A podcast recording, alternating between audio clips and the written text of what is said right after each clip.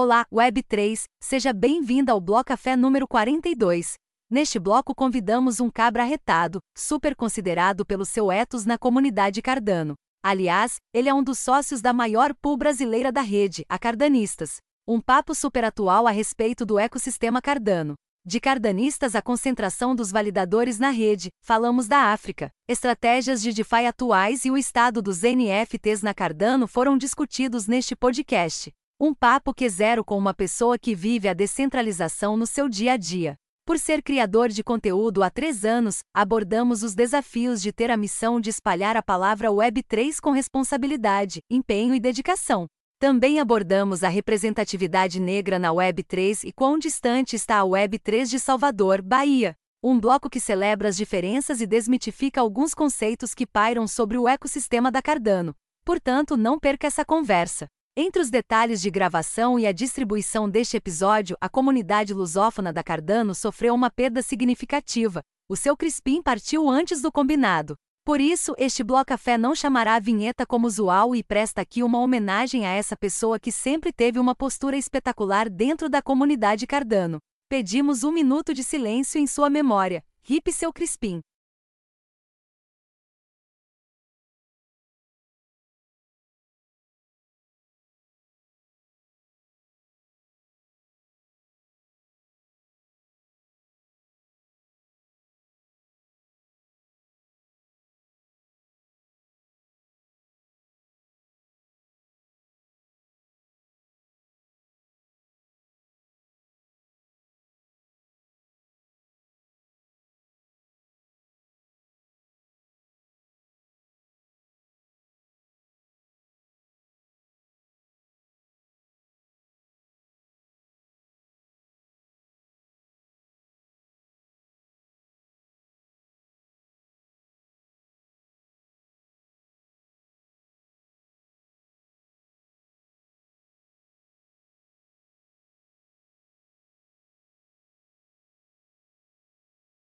Muito bem a todos que chegaram agora, eu sou o Why Serious e esse é o Bloco Café, o podcast Web3 que acredita que a informação é a ponte para a revolução. Aqui você vai mergulhar no universo da Web3, entender suas possibilidades e desafios e descobrir como ela pode revolucionar a sua vida digital. Com entrevistas exclusivas com builders, queremos compartilhar conhecimento e inspirar você a construir o futuro que deseja. Experimente você também a Web3 com Bloco Café. Na blockchain já é possível você ouvir o nosso podcast sempre um dia antes de ser distribuído na Web2, mintar o NFT gratuito a cada episódio e coletar os curtas mais interagidos pela comunidade. Favorite o Bloco Café no protocolo da Áudios e peça o POAP desse bloco. Se você já está no protocolo da Lens, siga a gente por lá também. E assim, de bloco em bloco, experimentamos a blockchain para eternizar os nossos cafés. O agregador de links está na descrição. Bom, Vamos então para mais um cafezinho na blockchain, dessa vez com uma fera da Cardano. Não, acho que não existe uma pessoa que faça stake no Brasil e não conheça essa pessoa, até porque ela tem uma pool de stake também no Brasil. Eu estou falando do Ático Mesmana, da pool Cardanistas. Enfim, a gente vai bater um papo. Essa não é a primeira vez que um cardanista veio aqui. Nós já tivemos a honra de receber no bloco 9 a Maria Carmo, foi um papo maravilhoso. E a Cardano também sempre está por aqui. Já tivemos o Vitor Ora, aliás, o Vitor Ora é responsável pela identidade visual do Bloco Café. Você sabia disso? Também veio aqui a Jéssica da Feeling Free, uma coleção maravilhosa de amor próprio. Aliás, a Jéssica Feeling Free está no nosso top 5 na blockchain. É impressionante Cardano aí na liderança lá na blockchain blockchain, protocolo da áudios. Bom, chega de falar aqui, já falei demais, eu quero já passar a bola pro Ático. Quero primeiramente, Ático, agradecer por você ter aceito o nosso convite. Uma honra enorme ter você aqui no estúdio do Bloco Café. E pra gente dar o pontapé inicial, eu peço que você se apresente para quem ainda não te conhece e aquela clássica pergunta, Ático, como que você e as criptos se encontraram? Seja bem-vindo, meu irmão. Obrigado, meu irmão. Obrigado pelo convite, né? Olá a todos. Eu estou muito feliz de estar aqui, né, nessa cadeira que várias pessoas grandes já sentaram, que eu já vi nos episódios anteriores, então, pô, tô muito contente. Eu conheci cripto, né? Acho que primeiro assim tentar me dar uma, um resumo assim de quem sou eu, né? É, eu sou um cara que teve contato com tecnologia com 8, 9 anos de idade com aula de computação na escola, aula de informática, lá nos idos de 1997, e aquilo me moldou, né, cara? Aquilo é, marcou ali minha infância e eu quis trabalhar com tecnologia para minha vida, né? É, sou desenvolvedor de software e conheci, conheci cripto no ambiente de trabalho com os amigos. Claro que já tinha ouvido falar de Bitcoin na mídia mainstream, né? Principalmente lá 2017, aquela alta, só se falava em Bitcoin, mineração e não sei o que. E aí lá para 2019 eu uh, me descobri, né? Digamos assim, como um investidor. E aí estudando renda fixa, renda variável, eu encontrei blockchain, né? Mas com essa coisa de especulação mesmo. É, mas por ser de tecnologia, né? A gente não ia deixar de dar uma estudada ali e ver o que, é que a gente tá botando na grana. Ah, escolhi Cardano, por ser um blockchain de terceira geração. E não sabia nada, cara. Proof of Work, Proof of Stake, você tava me xingando se você falasse um negócio desse, que eu não entendia nada. E aí com, com os amigos lá, né? O Bruno, o Jean, o Léo, a gente foi lá, eles me passando as ideias ali, os insights. Foi bem no lançamento ali da, da Chainlink, né? Naquela época, então é bom, cara, lembrar essas coisas, porque parece que foi há décadas atrás, né? é, na Web3 a velocidade é, é, é, outra história, né?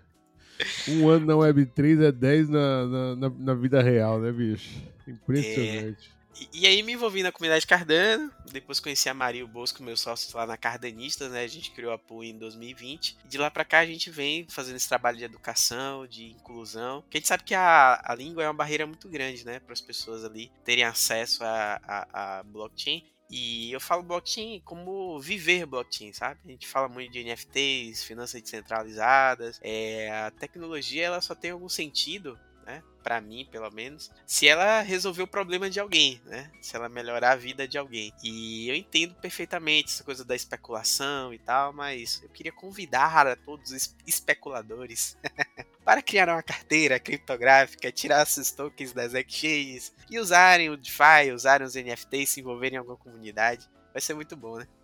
Pô, Atico, vamos já é, sair um pouco do roteiro aqui, para variar um pouco. Mas assim, você falou agora é, DeFi, né? Vamos trazer novidades. Eu já quero convidar aqui, se você não, não ficou com alguma dúvida no que o Ático falou, por exemplo, blockchain terceira geração tal, eu vou convidar você para voltar lá no bloco da 9 da Maria Carmen, que a gente conversou bastante sobre a Cardano, ela explica direitinho isso, então não quero chover no molhado, tá? É, quero trazer novidades, é isso que eu quero saber. Ático, como é que tá o DeFi atualmente na Cardano? Cara, estamos na, na, máxima de todos os tempos ali, né? Em, em ADAS dentro dos protocolos de DeFi. É, recapitulando para a galera, né? A gente está numa fase da Cardano no roadmap, que é das cinco fases, né? As últimas duas estão sendo desenvolvidas em paralelo, que é a parte de interoperabilidade, escalabilidade e governança. Né? É, são esses três temas aí nessas duas últimas fases. Então a gente já tem NFTs desde março de 2021, contratos inteligentes desde setembro de 2021. Em setembro de 2022 a gente teve o lançamento da versão 2 dos contratos inteligentes na Cardano, e isso destravou, cara, de uma vez por todas o ecossistema, né? A gente teve ali o lançamento da, da Indigo, que é um protocolo de ativos sintéticos, em novembro de 2022, né? Novembro passado. É, até então a gente só tinha DEX no ecossistema, né? Tinha, teve a Sander, depois veio a MinSwap, que se tornou a maior, melhor, a queridinha de todos aí. É, e aí veio depois a, a Indigo, que é ativo sintético. Basicamente, para a galera que não está familiarizado com o termo, ativo sintético seria uma forma de empréstimo, só que você não paga juros. Como assim? What the fuck is that? Então, você cria um CDP, né, uma posição de dívida que você empenha ADAS, né, dando como garantia em um protocolo, e você queima, é, minta um ativo sintético. Você entrega ADAS e você minta um ativo sintético. Por exemplo, você entrega ADAS e minta um ativo sintético de dólar. Né? Aí você vai estar duplamente exposto porque você está exposto à ADA do, da sua garantia e você está exposto a dólar que você mintou o sintético. E esse sintético você pode usar para fazer o que você quiser, né, cara? Inclusive a gente está usando para fazer yield hacking. A gente pega o USD e empresta em outro protocolo que é a Liquid, que veio depois em janeiro, né, início de fevereiro ali, Liquid Finance, que você empresta tokens, né? E por emprestar tokens você recebe os juros ali de quem pega emprestado e você também recebe o airdrop do protocolo porque ele não teve venda de tokens, né? Então tá pagando ali, uai, é, na faixa de 50% APR. Tá muito bom, tá muito lindo. Tem que aproveitar que é o primeiro ano, viu? Porque aí nos, nos próximos anos vai reduzindo e eles vão distribuir 48% do supply para a comunidade. Então, Indigo, é ativo sintético, Liquid, protocolo de empréstimo. É, posso dizer para você que são os protocolos que são a sensação no ecossistema da Cardano. E claro, não tem como não falar da JED, né, que é uma stablecoin super colateralizada, stablecoin algorítmica que roda na blockchain. Então você empenha hadas ali minta um dólar, né, que é o JED. É, JED significa estabilidade em egípcio, tá? Então é um nome meio estranho, né? Mas é, é isso. Então a JED já está ali funcionando em todos os protocolos da Cardano. Você consegue emprestar, consegue fazer farm de dólar junto com esse USD que é ativo sintético da Indigo. É um novo momento, cara, na, na blockchain Cardano. Tanto que, pra você ter noção, a gente está 250% maior do que o que a gente era em 1 de janeiro.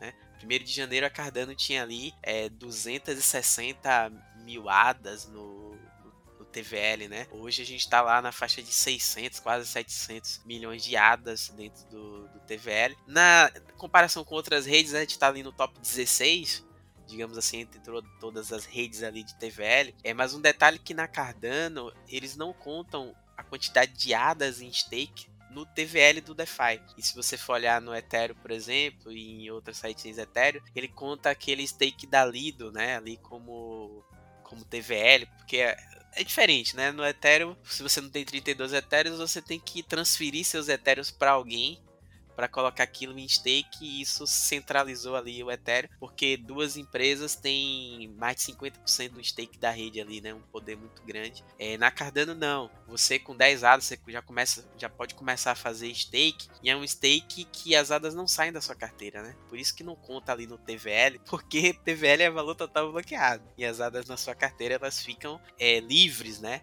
Livres ali, qualquer momento você pode gastar e tal. Porque na Cardano tem a ideia de snapshot, né? A cada cinco dias tira uma fotografia para saber seu saldo e em qual pool você está. Então tá todo mundo convidado aí a fazer stake aí das hadas na Cardanistas e aprender o DeFi da Cardano com a gente, uai. É, não, você, daqui a pouco a gente vai falar também a, todo você é praticamente um creator, né? Você é praticamente não, você é um creator, você produz conteúdos focados em Cardano. Daqui a pouco a gente vai falar mais, melhor disso, Atiko, para as pessoas que ainda não te conhecem ficarem mais próximas da Cardano. Mas deixa eu falar, você falou duas coisas interessantes, bem, é bem bacana essa questão aí do TVL da Cardano, né? Não tá separado do, do stake. E, e a outra coisa é que que eu acho mais lindo do stake da Cardano é que eles estão em stake, mas se você precisar deles ali, na, na né, você tem liquidez, altíssima liquidez. A hora que você precisar, você não precisa pedir autorização, aguardar prazo e etc. Isso é demais. Bom, já quem tá falando de stake, você, ninguém melhor que você, né, o, o Ático, para falar de stake, você tem uma pool de validação na rede Cardano, é, acabamos de falar, cardanista, ticker cards, então é muito fácil. Se você ainda não sabe como delegar suas ADAs no stake, olha, tem, é, a gente vai deixar o link na descrição aqui da Cardanista, eles têm um canal no YouTube maravilhoso, enfim, então não tem mais desculpa. Mas conta pra gente, é, como é que você descreveria o papel das pools de validação na rede Cardano, Ático? E você, como um membro ativo desse processo, quais são os seus desafios e também benefícios desse, de estar ativamente na validação da rede Cardano? Perfeito, cara. Assim, para entender a função das pools, a gente tem que entender o funcionamento de blockchain, né? Porque a blockchain é uma rede descentralizada. Então você tem os nós, que são softwares, né? Estão ali instalados em vários computadores ao redor do mundo, estão rodando e deixa aquela rede funcionando, digamos assim, né? Então quando você faz uma transação na sua carteira criptográfica, é, aquela transação vai para o mempool, que é uma espécie de fila de espera, e aí na Cardano, por exemplo, a cada 20 segundos, em média, sai um bloco, né? Uma pool produz um bloco.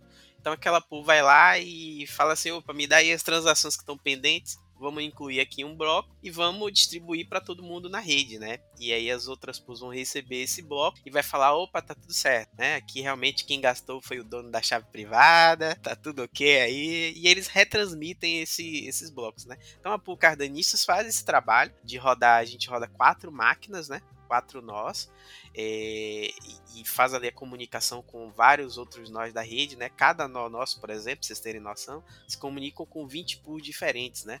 Então a gente tem ali uma diversidade de uma densidade da rede, né, ali se comunicando com a gente. É, e só que assim a carteirista não, não apenas faz esse trabalho de rodar a pool produzir os blocos, né, e receber as recompensas, mas a gente também tem a missão de educação, né, que a gente acredita que é, a blockchain é uma tecnologia disruptiva, né, que vai ser vanguarda aí, né, de uma nova revolução financeira, das pessoas terem acesso a novas formas de lidar com o dinheiro. Então a gente criou esse esse mantra, né, esse desafio, eu, a Maria e o Bosco, de a gente produzir conteúdo, né? E aí a gente tem lives todos os domingos lá na Cardanista, a gente tem os nossos grupos, é... inclusive agora no Discord também, estamos muito contentes aí desse novo espaço. É, a gente também realiza Twitter Spaces, né? Terça-feira tem o de DeFi lá no meu perfil no Twitter, que é o Robate Cruzman. Na quinta tem o de NFT. Então, a Cardanistas, cara, ele, ele é essa, sabe, essa casa que a galera chega ali e quer entender o que é a tecnologia da Cardano, quer entender ali quais são os projetos que estão rodando na rede, quais são os projetos que estão para vir, o que é, que é de promissor. A galera quer saber de, das inovações que a Cardano vai ter, que a gente pode conversar daqui a pouco sobre, sobre Hydra e tudo mais, né? Então a Cardano é essa casa, velho. Não, você disse uma coisa aí é, que eu. É, aliás, duas coisas que eu destaquei aqui. Primeira, essa essa coisa que eu também acho irado demais que acontece na Cardano, né? Que é como é a própria comunidade, quer dizer, muitas das pools é a própria comunidade que faz, né? Elas acabam tendo missões, né? Então, por exemplo, eu delego também para uma pool além da Cardanista, que é a Pride, que é, se eu não estou enganado, acho que eles são da Espanha. Também tem uma também que é, eu gosto muito também, que é, é o pessoal lá de, de, La Mancha, da Mancha também da Espanha. E agora me fugiu o nome, é, é engraçado, ele brinca com Cervantes e enfim. Mas o que eu acho legal é que, assim, por exemplo, as, as acabam tendo as suas missões, né? Então, no caso, a cardanista está com a missão da educação, tem é, a Pride, que tem uma missão de fomentar a comunidade LGBT, você tem é, as pools que é, fomentam o desenvolvimento dos, de protocolos, enfim. Então, bem interessante isso, né? Você acaba é, gerando ali uma retroalimentação do próprio ecossistema. Acho muito fantástico. E você falou, cara, uma coisa eu quero destacar aqui. Volto lá, é, volto aí pedir que a gente vai falar melhor dessa frente. Mas live, pessoal, vocês tá, faz, começaram quando isso? Você já tem o quê? Dois anos, Ati? Ih, vai fazer três agora, cara. Três anos de live todos os domingos, pessoal. Vocês não têm noção de, da quantidade de conteúdo e informação. Bom, enfim, mas a gente vai falar melhor disso, cara. Eu, eu sou muito fã mesmo do trabalho de vocês. Olha, é, então, bom, já que você falou aí que você está muito animado para falar das inovações, quer tá doidinho para falar da Hydra, vamos falar disso daí então, o Atco. Quais são as coisas mais emocionantes aí, inovadoras, está deixando bullish demais no ecossistema, no desenvolvimento da rede Cardano? Cara, primeiro a Hydra, né, que todo mundo tá ansioso aí, ansiosíssimo para para ver lançada. A Hydra, pessoal, para quem não conhece, ela é a camada 2 da Cardano, né? Ela é uma layer 2, né? da Cardano, que vai permitir é, que você faça processamentos de transações é, em canais separados da blockchain principal, digamos assim, né? Você tem a Cardano ali, Leron, rodando ali seus blocos, né? Cada 20 segundos. E aí você vai poder criar canais de estado para ter um processamento mais rápido de transações, digamos assim, com menor exigência de segurança. Então imagine que você pode abrir uma cabeça Hydra, Uai,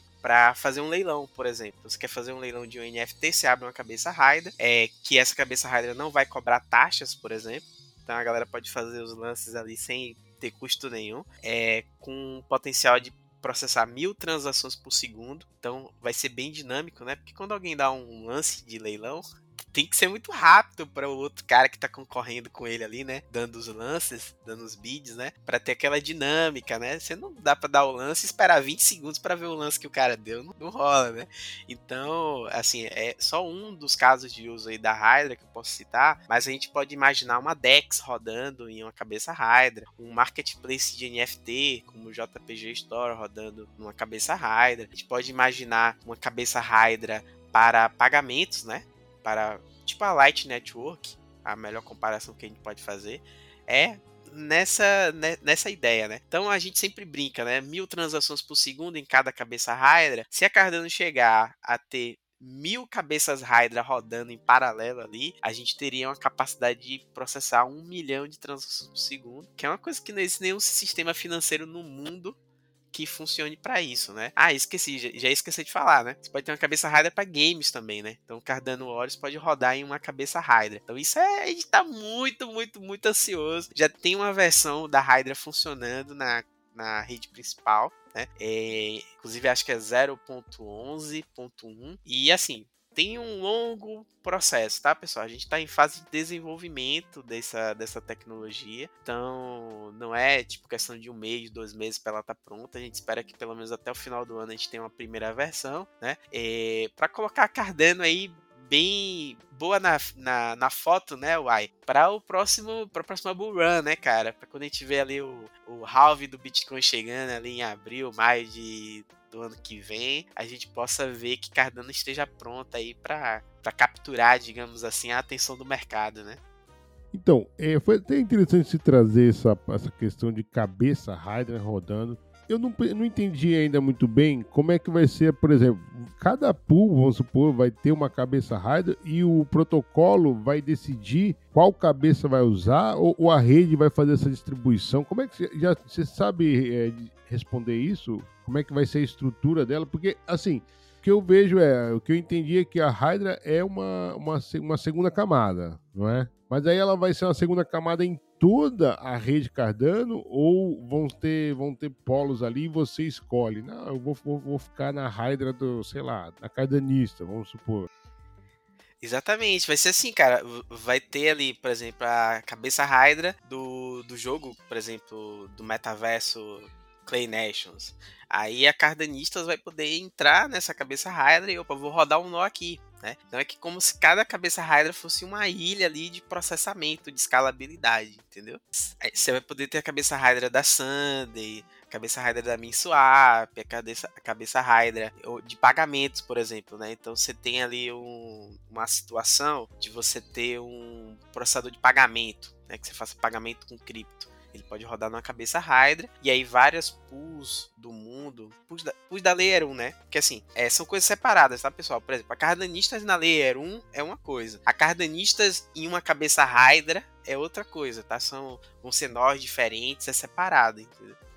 Sim, sim, sim. E aí, e aí, no caso, então, cada um é, vai desenvolver a sua própria, é isso? Então, ou seja, pode ter aí um, um, um algum risco aí de segurança, de, por exemplo, exploração, Tá, olha, a, a Layer 1, ela tem uma segurança que são as 3 mil pulsos que rodam na Cardano, né? Então, a Cardano tem o MAV, o MAV é fator mínimo viável ali para ter um ataque da rede, né? Que é a quantidade de agentes ou empresas que tem que se juntar para ter mais de 50% do stake da rede, né? Porque como os blocos são sorteados para as hadas, então quando você tem mais de 50% do stake da rede, você estaria ali com um, um fator de ataque é, preponderante, né? Na Cardano, o MAV é 33, significa que precisaria que as 33 maiores pools se juntassem para fazer o ataque. Quando você fala assim, é, haveria um risco maior na Hydra? Sim, haveria, porque você vai ter uma quantidade muito menor de nós, né, rodando ali em cada cabeça Hydra, né? Então, sim, cara,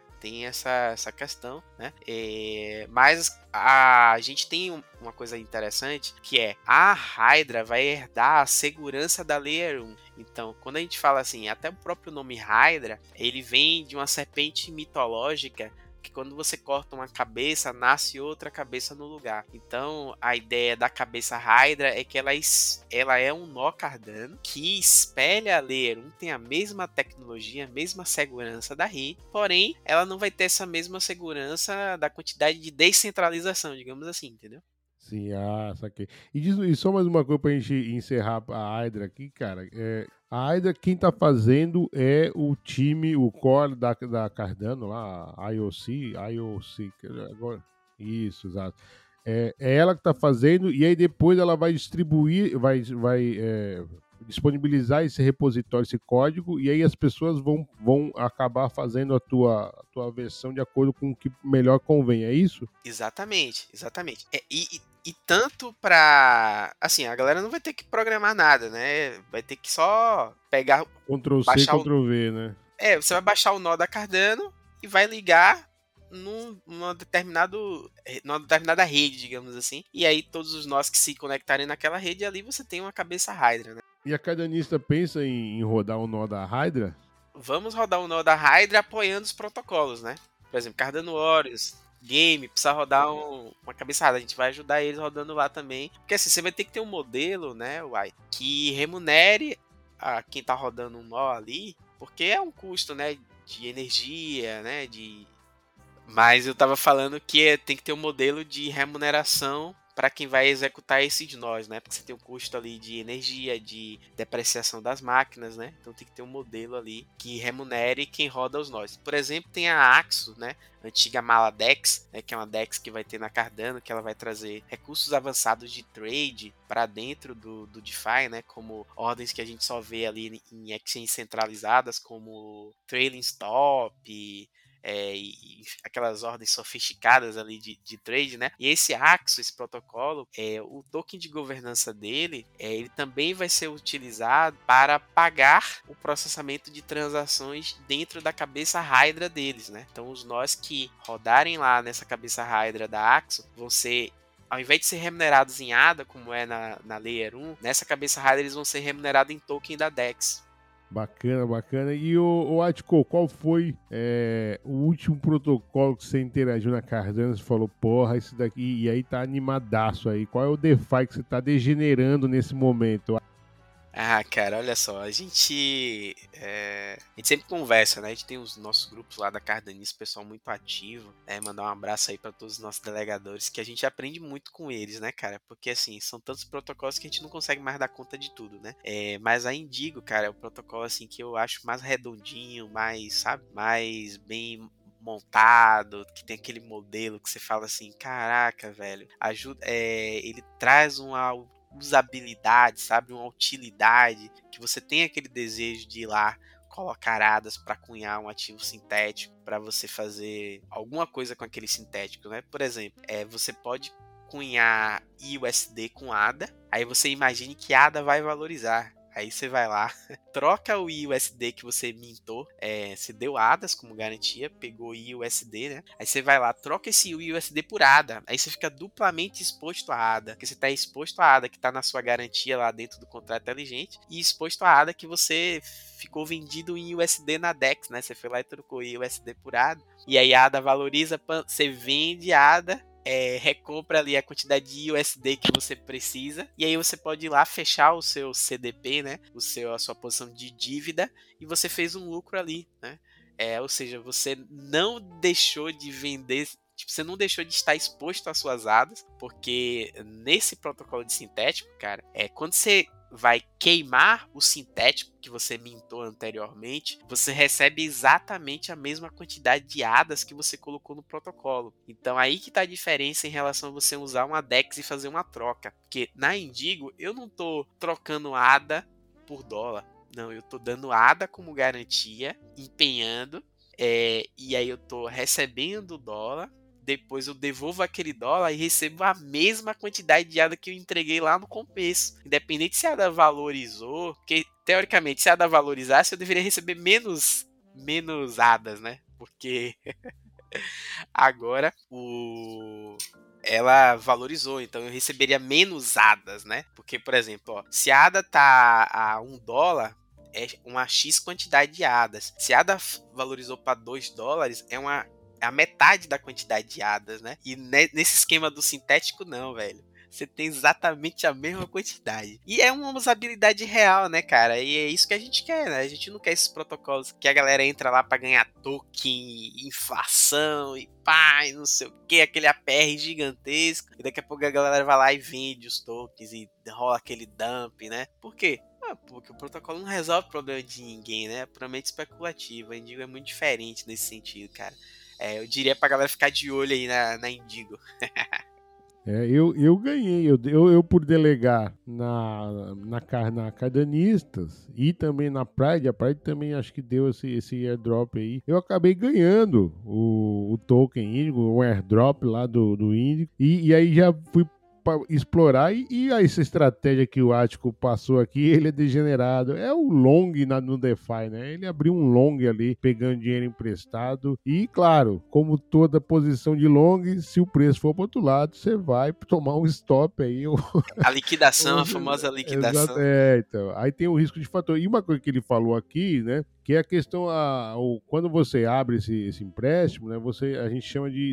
É, a saúde do, vol, do Volt, né? a saúde do, do empréstimo. E o que ele falou quando o valoriza, o que acontece é que a tua saúde vai aumentando e, e, e, e você ganha. Tipo, quando você pega empréstimo, ele não é pareado no dólar entendeu? É pareado nas ADAs. Então, por isso que você pega de volta a quantidade que você pegou lá e emprestou, entendeu? Não é igual o sistema tradicional que, ó, você pegou mil, vai, vai, vai sair com mil, o resto é meu, né? É impressionante. É, bom, eu, eu, eu quero trazer agora uma pergunta, que isso daqui é até uma... É, talvez uma das razões que a gente não vê é, quer dizer, a gente vê a Cardano ser tão questionado com relação à adoção de aplicativos descentralizados ou DEPs. Né? É, como é que você acha que está o desenvolvimento hoje da, das, das DAP e é, o que, que você acha que falta para ter mais chegada de, do, de DEPs no ecossistema da Cardano?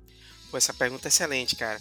É, lá na Cardanistas, né, a gente explica para a galera ali o, a diferença da tecnologia da Cardano em comparação, por exemplo, com o EVM, né, que é o Ethereum Virtual Machine. Então, a, a mais determinante delas, né, e que cria ali um item adicional de estudo para um desenvolvedor, por exemplo, que está ali no ecossistema do Ethereum e quer vir para Cardano, é que a Cardano é UTXO, né, baseada ali no, no modelo do Bitcoin, enquanto o Ethereum é um modelo de conta. Então, assim, uma explicação bem simples para a galera é como se o modelo de conta do Ethereum é como se fosse uma conta bancária. Você só consegue fazer uma transação por vez. Por exemplo, você tá, vai fazer um, um Pix, né? É, você não consegue encadear, tipo, dois envios de Pix simultâneo, não. Um tem que ser processado para você conseguir mandar o outro, né? É, enquanto na Cardano ela é o Texo, é como se fosse é, uma carteira física que você tem as cédulas, né? Então você tem uma nota de 100 reais, uma nota de 5 reais, uma nota de, de 20 reais.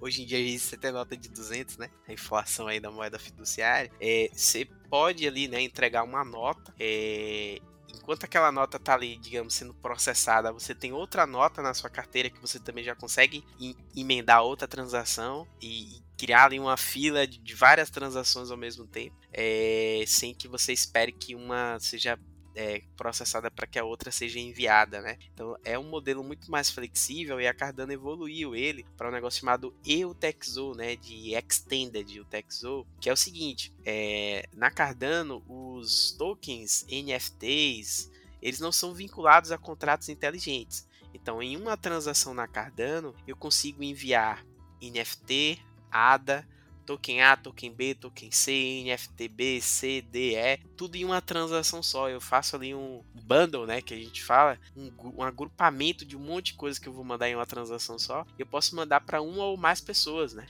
Então é uma flexibilidade, cara, que a gente não vê é, no EVM, por exemplo. Porque no EVM, os tokens são vinculados a contratos inteligentes, ou seja, cada transação que você faz é uma interação com o contrato inteligente daquele token, né? Então, é, você não consegue ter essa flexibilidade que ela é muito característica do, do dia a dia, né? Mesmo das finanças tradicionais ali, né? Essa, com essa é, comparação que eu fiz com as cédulas, né? Então lá na Cardanice, por exemplo, a gente já fez um envio de radas para 250 pessoas em uma transação só, é pagando, claro, uma taxa maior, porque as taxas na Cardano elas são calculadas baseadas no tamanho da transação, né? Não tem um mercado de taxas, né? Como é no Bitcoin no Ethereum, por exemplo. Na Cardano é assim, é fila, quem chega primeiro é servido primeiro e a taxa é calculada baseada no tamanho da sua transação. Quanto mais coisa a transação faz, mais taxa ela vai pagar. Mas nesse exemplo que eu dei de mandar ADAS para 250 pessoas, eu paguei 3 ADAS de taxa, velho.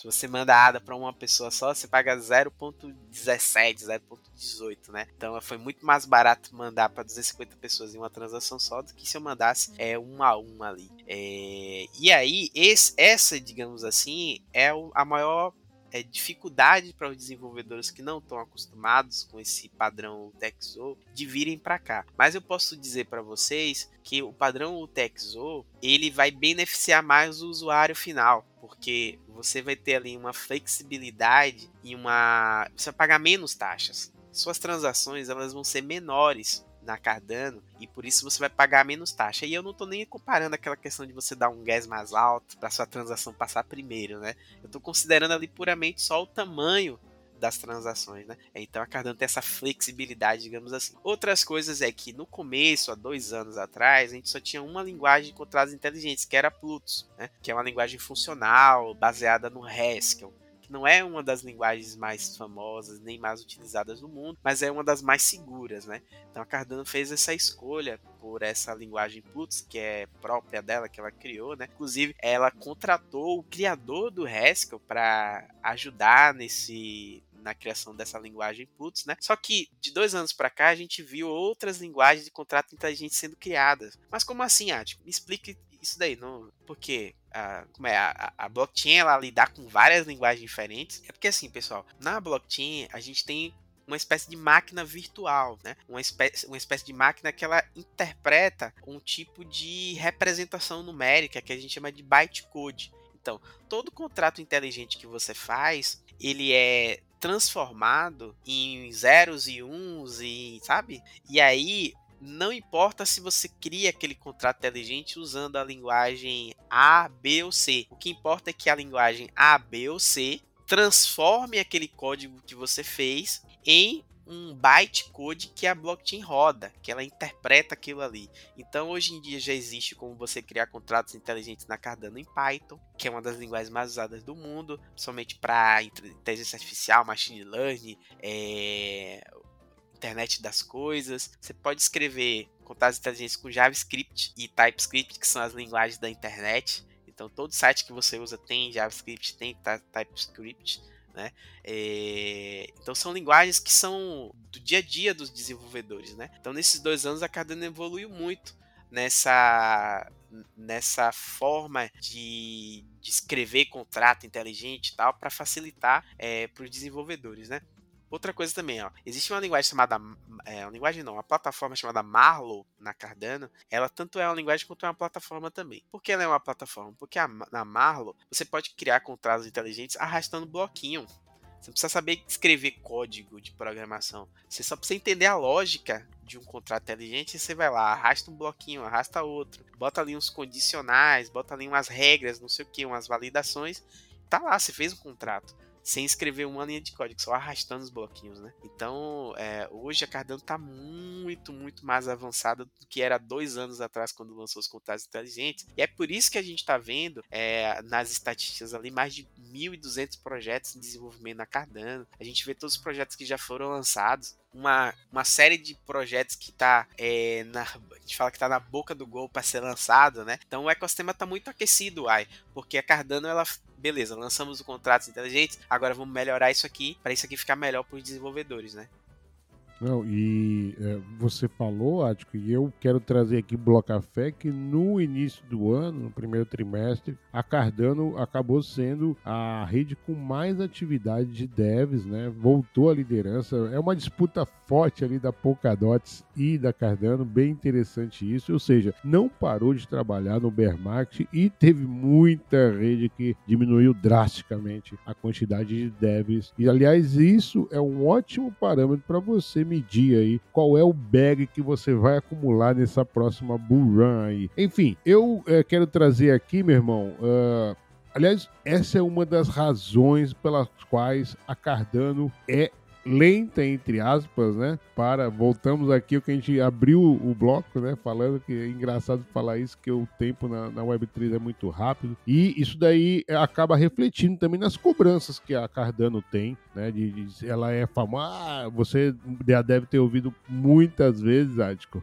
que a Cardano é lenta, que a Cardano é não sei o que, o desenvolvimento, blá blá blá. Bom, eu vou explicar, aliás, a Maria já explicou isso, eu vou trazer isso de novo aqui, acho que eu acho, e vou convidar o Acho também para falar isso aqui, mas eu vou puxar um, um ganho especial. A Cardano é uma rede que prioriza muito o desenvolvimento científico da tecnologia blockchain. É, inclusive, é um dos maiores acervos bibliográficos so, do, da área. E um desses papéis aí que a Cardano tem chama-se Ouroboros, um símbolo egípcio onde é, a, a, serpente come o próprio rabo, né? Dá significado a renascimento, reconstrução, evolução, enfim. Eu quero trazer então, Ático, o que, que é essa tal de Ouroboros e, aliás, tem até um outro ecossistema que eu gosto, particularmente gosto muito, que é a Polkadot, que também incorporou o seu Ourobor, o Ouroboros da Cardano na sua rede. Enfim, traz um pouquinho, de, vamos trazer isso daqui aqui pro Bloco Café Olha só, é, o Ouroboros, pessoal, é, é o protocolo de consenso da rede, né? Lembram que eu falei que a gente tem lá as 3 mil pools processando é, os blocos, é, produzindo blocos e retransmitindo aqueles blocos, ela, as outras validam aqueles blocos para saber se está tudo certo. Então, o que rege isso é o Ouroboros, né? E aí o Ouroboros ele rege também o stake da Cardano, né, e tal. Então, quando o pessoal fala ah, Cardano ah, demora demais para entregar as coisas, por quê, pessoal? É, quando você faz inovação, o que é inovação? É uma coisa que ninguém nunca fez, né? Aquilo vai levar tempo. É uma coisa que ninguém nunca fez com aquela tecnologia que você fez, né? Então, eu lembro do Vitalik no podcast do Lex Friedman, vocês podem pesquisar aí no, no YouTube, e ele falou lá o seguinte, que ele aprecia a forma como Cardano é desenvolvida, né? É, a Cardano tem mais de 150 papers, então antes de, do código começar a ser escrito, é, existem muitas discussões, né? Revisão por pares, a, a galera que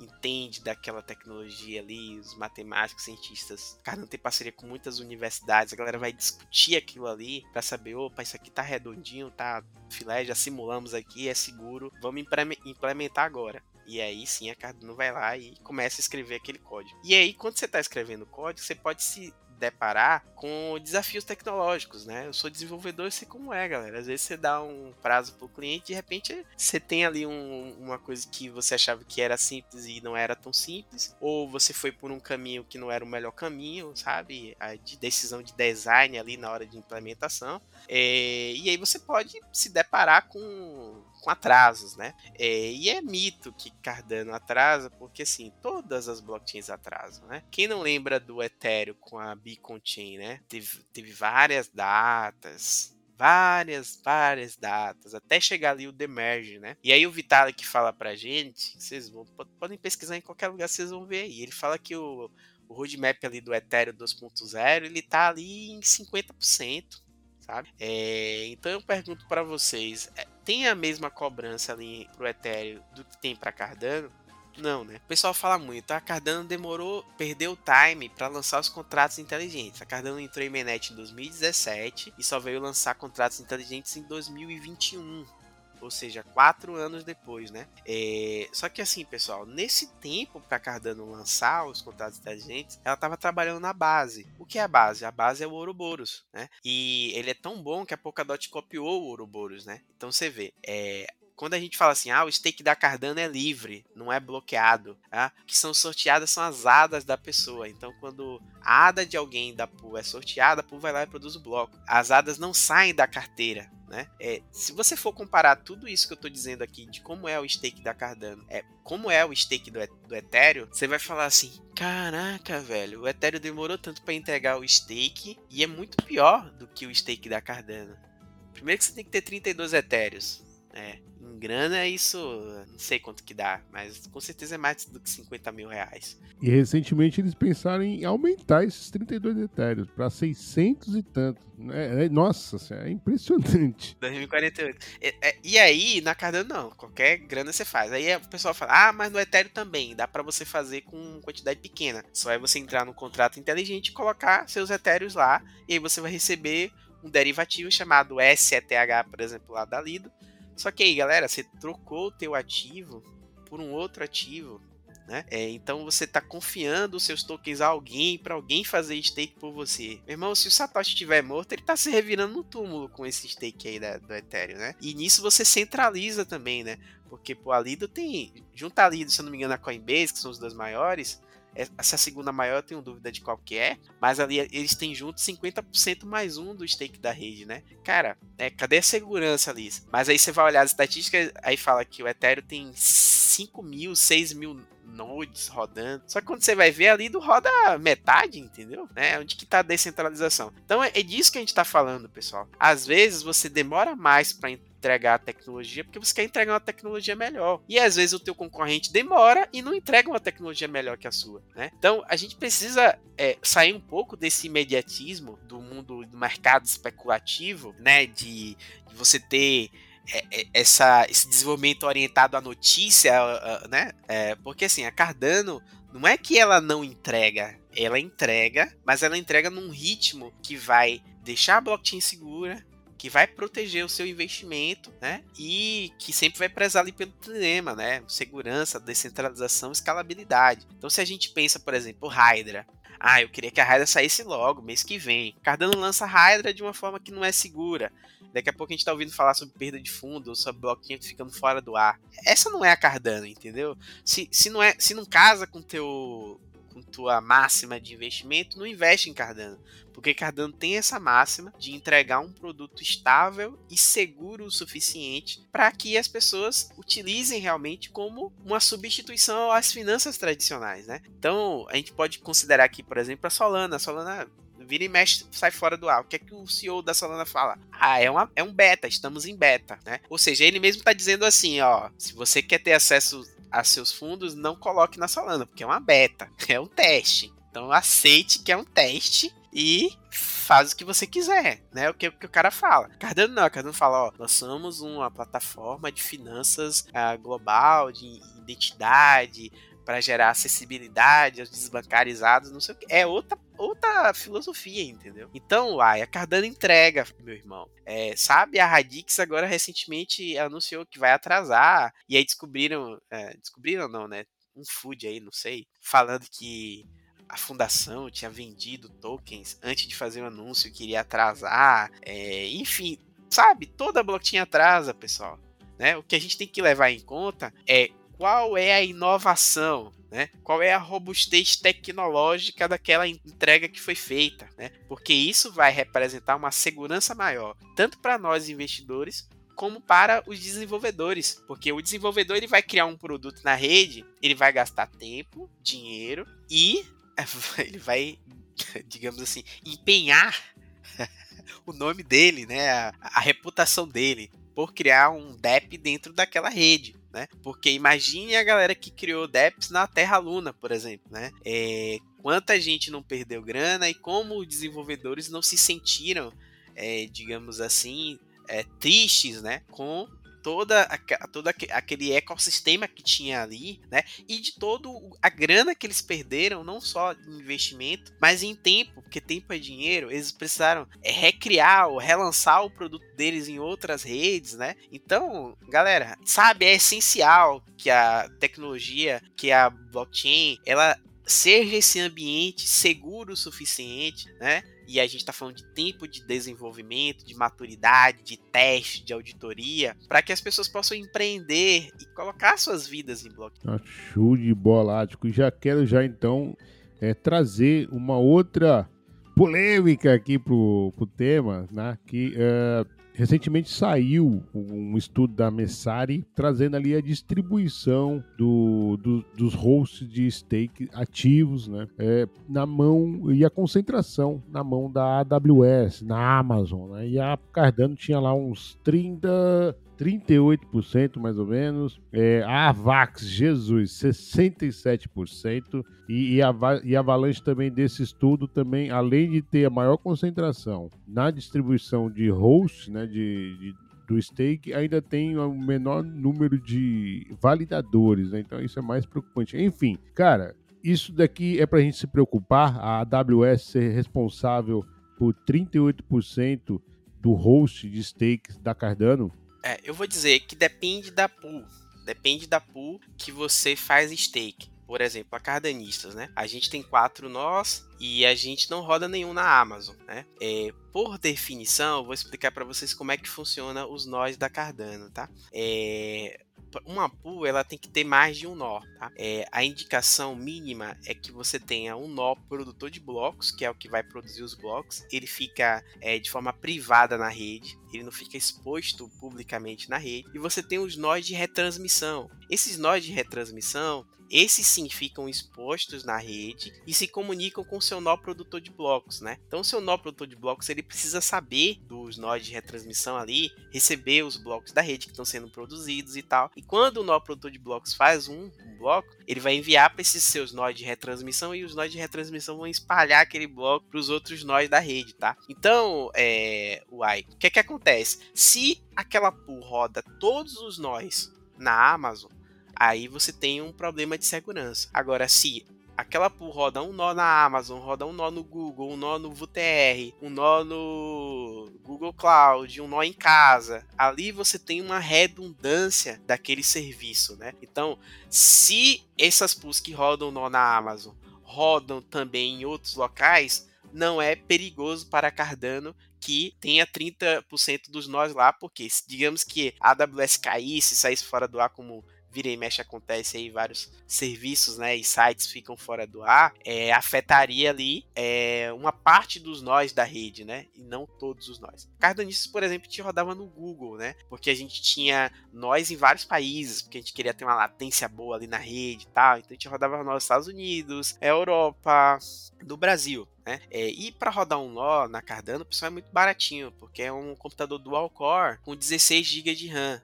Hoje em dia até tá se exigindo mais de memória agora, né? 24 GB de RAM. Tá, em memória é pesadinho, mas em processamento é um, é um computador de 10 anos atrás, um dual core, entendeu? Então, é, não é tão caro para você rodar um nó da Cardano na nuvem, né? É... Comparado à Solana, por exemplo, que você tem que ter uma máquina com 128 GB de RAM, né? Você tem, tem que ter um, acho que são 8 cores ou é 12 cores, né? 12 processadores, então é tipo um super computador para você rodar uma pool Solana. Então, é, isso faz com que o custo da rede da Cardano ela seja muito mais baixo, né? né, pessoal? E aí a gente rodava no Google, só que aí o bear market apertou e não sei o que a gente falou, não, vamos, vamos montar um data center. A gente criou um data center aqui, pessoal, em Salvador, na Bahia. Tá aqui na minha frente ele agora. A gente tem quatro computadores, a gente tem um no break, a gente tem tipo bateria de carro, tipo bateria de carro, é, alimentando no break. Então, se cai energia aqui, eu consigo ter 7 horas de, de, de margem para eu levantar aqui o servidor na nuvem, em algum lugar. É, a gente tem, uh, tem um roteador profissional Microtik RB3011, até dando o, nome da máquina. Pessoal, é o seguinte, eu consigo nesse nesse roteador aqui colocar dois links de internet, né? A gente tem dois links de internet aqui. Se, por exemplo, um link de internet caísse, ele alguns segundos depois ele troca para o outro, né? Então, é, caiu a internet, ele, opa, vamos trocar. Né? Ou seja, a gente tem ali aqui uma infraestrutura, né, Uai? É, que quando você roda na nuvem, você terceiriza né? Essa coisa dos no breaks, essa coisa da depreciação de máquina, não sei o que. Então, não é nada demais que tenha nós rodando na Amazon. É, é um problema se a sua pool, que você faz stake, se ela roda tudo lá. E você tem que pesquisar para a gente escolher os bons atores da rede, né? É muito legal você trazer esse update, o upgrade aí da, cardanista, porque a gente vê que não é só a rede que se desenvolve, né? Os atores que estão ali também e a cardanista também aí se desenvolvendo. Então, fiquei mais bullish ainda com a cardanista imparável. Bom, deixa eu fazer uma errata aqui que eu errei, errei feio, errei rude. De acordo com esse estudo da Messari, ela comparou Avalanche, Cardano, Nier, Solana e Aptos. Eu disse que a Avalanche tem uma das menores validadores? Não, não é.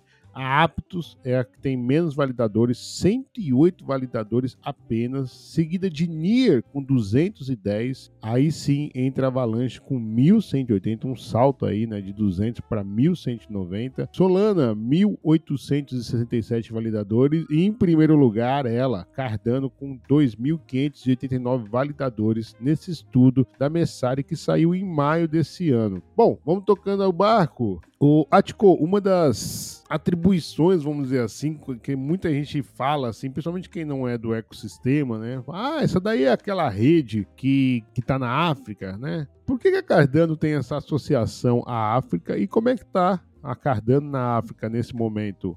Perfeito, essa pergunta é muito boa. A Cardano, pessoal, ela é uma blockchain, né? É, só que ela é desenvolvida por três empresas, né? Que tem a Emurgo, a Cardano Foundation e a IOD, né? Que é a empresa do, do Charles Hoskin, que é a Input Output, que desenvolve o código da blockchain, né? É, e aí o Charles tem outros produtos também, né? Então ele tem uma, um produto chamado Atala, né? E esse Atala é um conjunto de, de produtos, tá, pessoal? Então, é, esse que foi feito um contrato com o governo da Etiópia, né? É o chamado Atala Prism, que é um serviço de identidade descentralizada. Como assim, acho? É, imagine um país assolado por guerra civil, né, com sérios problemas ali é, de corrupção e tudo mais. E ele não sabe quantas, quantas pessoas tem no país, não sabe, sabe, as pessoas não têm identidade, não têm registro civil, né? Então, imagine o ambiente escolar numa situação dessa, né? Então a Cardano é, via, acho que financiamento do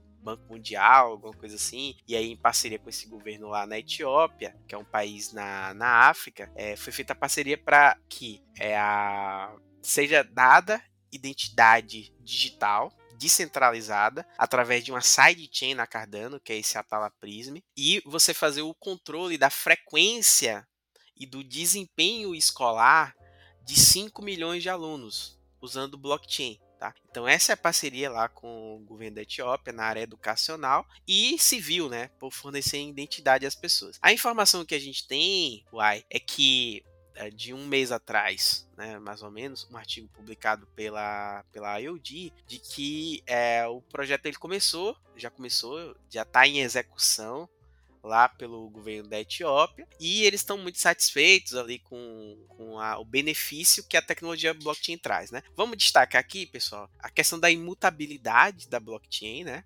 É, e a questão de você ter ali a assinatura de chave, né? Chave de criptografia, né? Então, isso traz ali é, um, uma otimização e, pô, a diminuição ali, né, de, de recursos, de custos também, né? Uh, cara, a blockchain, eu tenho para mim que, o, que ela vai se desenvolver mais aonde as pessoas mais precisam. Né? Então a gente está dando esse exemplo aqui de, da África. É, considere também que é, eles têm uma população econômica economicamente ativa, né? Repetindo, eles têm uma população economicamente ativa muito grande, né? Uma faixa etária é, ali de jovens, né? Muito grande e eles têm smartphone, né? Eles podem não ter uma certidão de nascimento, mas eles têm smartphone e eles têm ali a força de trabalho, né? Então eu comparo muito ali com a China no final da década de 80, é experimentando um boom de desenvolvimento, né? Então a gente pode arriscar que o continente africano é o que mais vai crescer aí nos próximos 20, 30 anos, né?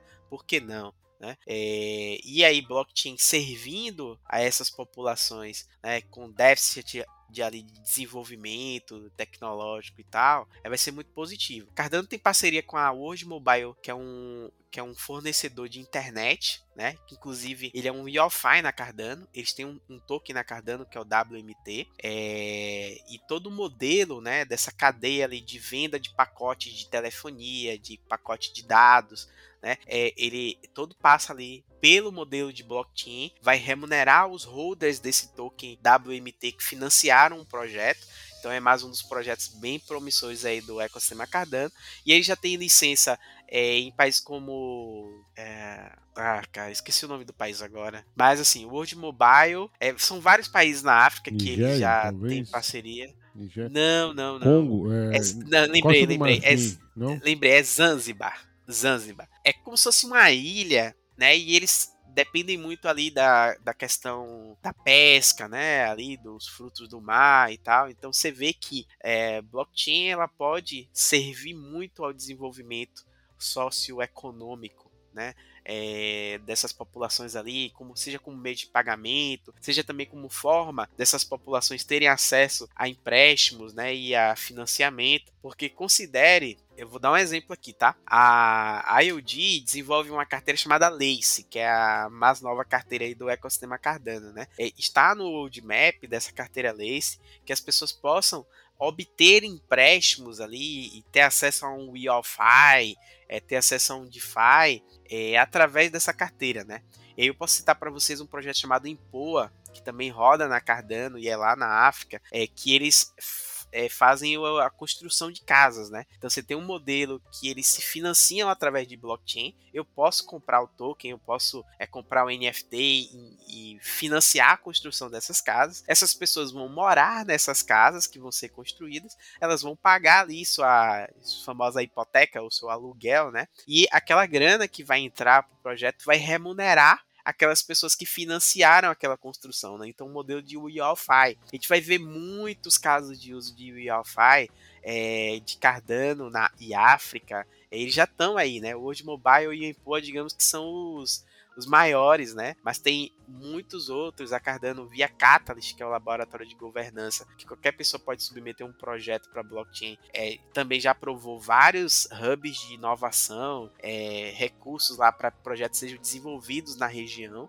Né? Tanto para formar desenvolvedores quanto para é, grana mesmo, né? Para a galera poder construir ali seus, seus produtos e seus negócios. A gente pode imaginar também é, empresas que vão é, tokenizar ativos do mundo real, para que as pessoas possam dar esses ativos do mundo real como garantia para tomar empréstimos em blockchain. Então você imagine, por exemplo, você tem uma moto ou você tem uma casa e você dá aquilo como garantia para você pegar um financiamento em blockchain para sua empresa, né? Então é isso que está sendo trabalhado de Cardano na África e é só o começo, cara. É muito legal e mais ainda trazer essas atualizações aí para ver como é que tá a situação. Não, não sabia disso, bem interessante. Bom, vamos seguindo adiante, cara. Eu quero entrar nos NFTs, brother. Você também tá envolvidaço nos NFT da Cardano. É, você é, também tem. É, tá antigão também nos NFTs, né? O, o Atico, não só na Cardano também, mas enfim. É, olha, cara, diz pra gente aí como é que estão o ecossistema é, brasileiro, inclusive, né? Estamos fortes também lá no ecossistema de NFT da rede com projetos brasileiros bem legais. E o que, que é que você tá bullish? Outro dia eu, eu tô lá no Discord, você falou do Discord, daqui a pouco a gente vai falar dele também. Mas eu vi você lá fazendo uma lista extensa ali. Vamos resumir aquela lista lá, meu irmão. Qual é o que você tá aí bullish demais aí no, com o ecossistema de NFTs na Cardano? Vamos lá, falando dos NFTs, né? A lista que eu coloquei lá no Discord foi Space Buds, Clay Nations, The Society, que são considerados aí os blue chips, né, da Cardano, são os NFTs mais caros, as comunidades mais fortes, né. E, Space Buds foi a primeira coleção 10k de NFTs na Cardano. Recentemente eles lançaram a versão 2, né? Teve ali a migração da arte. É... Clay Nations, é, os bonequinhos de massa lá fake só, mas que criaram uma comunidade muito forte vão ter metaverso, vão ser integrados ao The Sandbox. O Deep Society com um ecossistema muito acrescido dos, dos macacões lá, né? Que eles têm uma dinâmica de RPG. Não é um game, mas assim, tem o negócio das famílias, que um produz é, para os outros, para as outras famílias, tem os soldados, tem os operários, tem não sei o que, aquela, aquelas narrativas de RPG que deixa a galera empolgadíssima, né? É, então esses são os maiores projetos, cara, assim, são, digamos que tem uma, as comunidades mais fortes, né? Mas, claro, a gente olha para o metaverso, né? Vem ali o Pavia, que está em desenvolvimento, recentemente lançaram um Playground, que é a primeira experiência que a galera pode ter ali no metaverso. Tem o Cornucópias que tá para lançar o, o, jogo de carros, né? Vai ter um jogo de carros dentro da, da blockchain, já fizeram demonstração em vários eventos presenciais aí de blockchain pelo mundo, de, do game, da galera chegar lá no evento e jogar com o joystick. Então tá muito perto de sair esse Cornucópias. Eles têm vários carros de jogo, tem, tem terreno, tem tudo mais. Aí tem Cardano Warriors, que é um projeto brasileiro de retro RPG, né?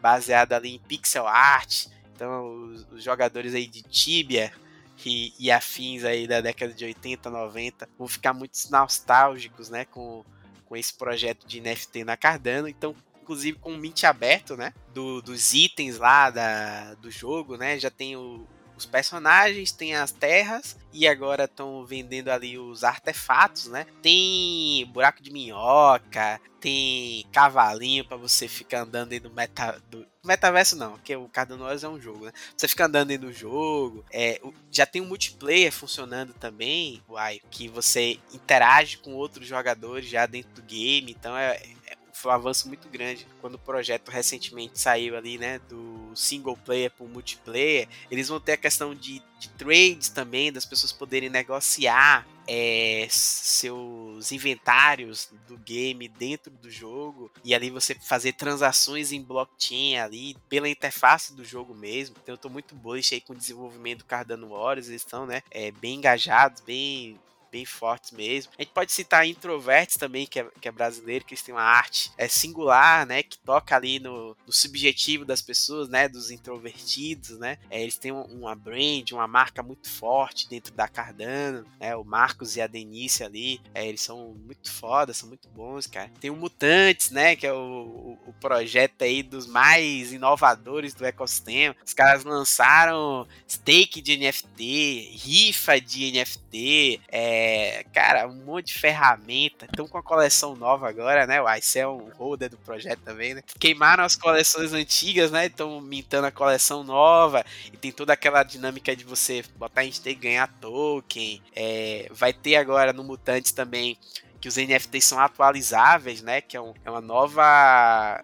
um novo padrão de de. Desculpa, é o novo padrão de NFTs na Cardano, que são os NFTs atualizáveis. Então vai ter uma loja de trades, né? Uma loja de, de características para você mudar ali, né, as características do seu NFT, digamos assim. Aí a gente pode falar do Equine, que é jogo de corrida de cavalo, pode falar do The Maladioda, que são os patos, os patos lá, é, que tem uma comunidade muito forte, com uma governança muito bacana, dos holders votarem e decidirem ali tudo que, que acontece no projeto. Vão ter o Mint do Super Patos em breve. Aí tem, tem Mint do Ordinals, que eles fizeram recentemente.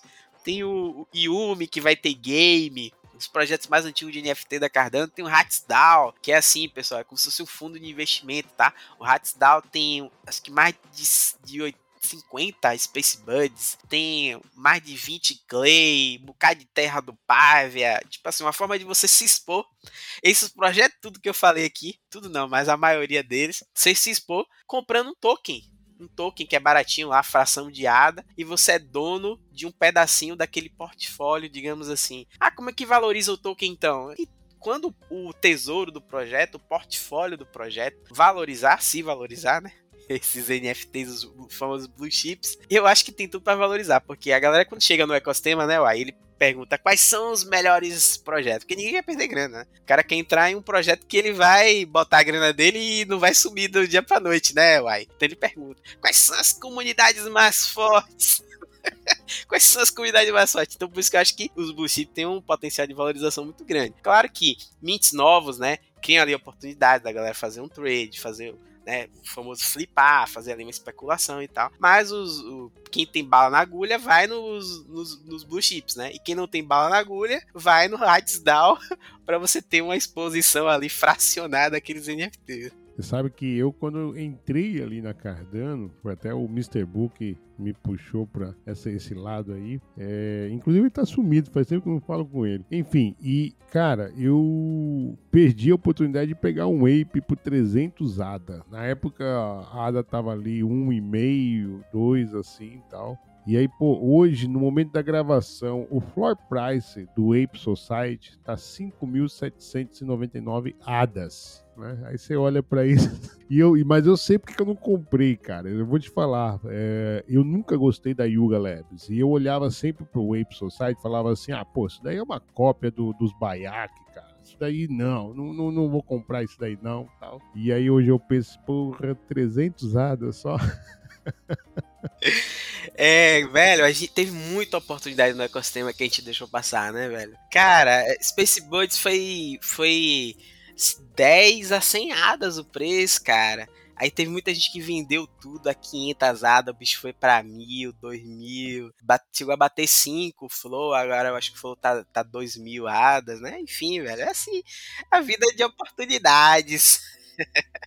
Mas assim, o mais legal é, é, verdade. E assim, mas o mais legal é que você trouxe aí várias coisas novas chegando, né? Ou várias coisas borbulhando. Recentemente teve até um mint do, do Introverts, dos portais do Introverts. Também tô lá exposto. Então, assim, é, perder um bonde, né? Mas assim, e principalmente nesse momento novo, aliás, vamos até já filosofar aqui agora, Ático, é, ainda continuando na pegada de NFTs, mas é, Cara, como é que você está vendo o futuro das coleções PFP de NFTs, né? Por exemplo, você tem. Eu, eu acho que das coleções hoje, que eu mais. Por exemplo, né? Que eu indica nessa pergunta que você falou, né? O pessoal chega lá na comunidade e fala, ah, qual é que é? Cara, eu hoje indicaria, por exemplo, a Mutantes. Por quê? Porque, cara, é, é, é, é uma que é, dificilmente vai flopar, porque trabalha, tá, trabalha entregando e tá ali uma, uma super adesão na comunidade. Ou, ou seja, nesse bear market produziu, continuou a trabalhar e entregou. entregou. Entretanto, é, mutantes e outros assim que trabalharam nesse bear market foram poucas, né? A maioria das coleções, não só da Cardano, tá? Isso daí é, podemos extrapolar isso para o ecossistema de NFTs inteiros, né? Os PFPs, as fotos de perfis, eles acabaram dando uma, uma forte pancada, não só pelo bear market, mas também a própria comunidade é, meio que se cansou um pouco e não viu tanta entrega, enfim. Atico, como é que você vê o futuro hoje dos NFTs PFP, qual é o conselho que o Ático daria para quem está é, querendo abrir uma coleção agora e, e não ficar para trás? Perfeito, cara. Olha só, é, a gente. É, arte é uma coisa subjetiva, né? Assim, você achar uma arte bonita ou feia, é uma coisa subjetiva. É, do ponto de vista de investimento, eu diria assim: olhe aqueles projetos em que o time ele tem um uma motivação de criar valor para a comunidade. Né? Eu posso citar o exemplo aqui do próprio Introverts, né? É um PFP, massa. A comunidade deles é tão forte, cara. Você vê tanta gente usando o NFT ali, né, no seu, nos seus perfis, como o PFP mesmo, porque a comunidade se orgulha, né, da, da envergadura do projeto, né, da motivação, né, daquela comunidade. Eles fazem Twitter Space toda quarta-feira tem os eventos no Discord. Então, você vê que mesmo sendo um, apenas um PFP, né, que na verdade é a forma de a gente até reduzir muito o projeto, né, uai? Porque assim, o NFT, ele basicamente, ele, a gente pode com, compreender ele como um certificado de participação ou um, um, um título que lhe dá acesso a uma comunidade, né? E aí o valor que você tem, claro, é aquele valor artístico, mas também o valor da comunidade. Né? E aí a gente pode citar o Introverts, ele trabalha o brand, né? Que é a marca deles, né? Eles estão em eventos, né? Divulgando o, o, projeto. Eles têm um roadmap, né? Eles têm ideias ali de trazer inovações, como por exemplo um aplicativo é, do projeto e aquele aplicativo inclusive ele poder ser vendido para outros projetos utilizarem para para fazerem comunicações com seus holders né? É, né para gerar ali uma, uma integração orgânica digamos assim. Você tem uma loja de artigos né para o cara comprar um boné comprar uma camisa né? Porque é essa dimensão, galera, sabe? Existe uma dimensão é, comercial muito grande quando você tem uma marca vinculada a um produto. Né? Aí você olha aquele projeto de NFT que os caras mintam o NFT, falam que tem um roadmap que vai fazer A, B C não sei o que, e aí o tempo passa, vem o bear market, o projeto morre. Né? É um risco que se tem, então conta muito quando você entra em uma comunidade, seja para mintar ou para adquirir um NFT, você tentar entender qual é a motivação do, dos holders, né? E claro, se existe ali algum nível de governança no projeto, para você entender ali é, se realmente a comunidade ela é ouvida né, nas decisões que o projeto toma. É, e assim, não tem pra onde correr, né? Todo mundo ficava dizendo, ah, tem que ter utilidade, tem que ter utilidade, não sei o quê. Eu acredito que utilidade, quando as pessoas leem, né, isso aí na verdade, elas estão dizendo que o projeto tem, tem que entregar valor. Só que não necessariamente o projeto tem que entregar um valor que seja um game, seja um metaverso, seja um. Sabe? O projeto entrega valor se de repente ele fortalece a marca, né? Se eles têm ali parcerias com outros projetos para collabs, né, como a gente fala e tantas coisas mais. Enfim, são empresas, né, né, Uai? São empresas que a gente fala muito Web3, Web3, mas nem todas são Web3. A maioria delas são empresas da Web2 que estão na Web3 porque ou os fundadores não escutam a comunidade, ou eles não, é, digamos assim, têm, sabe, aquele DNA de criar uma, uma exposição ali para os holders em blockchain, né? É, tem muito projeto que está muito preocupado com com fazer cross-chain, né? Ah, agora a gente é cross-chain, a gente tá em duas redes, não sei o quê, né? Mas é, você não vê aquele o time, por exemplo, criando é, mecanismos ali para as pessoas usarem blockchain, para assim, elas se integrarem a blockchain. Aí você pode falar, por exemplo, ali, é stake de NFTs. O stake de NFT, pessoal, você não precisa ter token associado ao, a um NFT, né? projeto de NFT não precisa ter um token para você entregar um valor. Né? Você pode botar pro cara fazer stake e ele ganhar XP, né? XP é o que? É uma pontuação. Aquela pontuação ele pode trocar, né? Por artigos, artefatos, né? Ter acesso a eventos, né? Porque hoje o mundo é muito virtual, né, cara? A gente está descentralizado, né? Os holders de um projeto de NFT estão espalhados no mundo todo. Não é, você não vai conseguir fazer evento presencial para juntar todo mundo. Então você vai fazer esses eventos virtuais, fazer o que o Clay está fazendo, por exemplo, lançou uma LED agora. O Clay lançou uma LED com a marca deles, né? Fizeram uma parceria com a LED, vamos fazer a LED do Clay. Então é o, o é o é? Clay Nations X. É, eu, eu confesso que eu, como holder é, do Clay, eu, eu não gostei muito disso não, depois dessa história da Ledger toda aí, do backup, né, cara?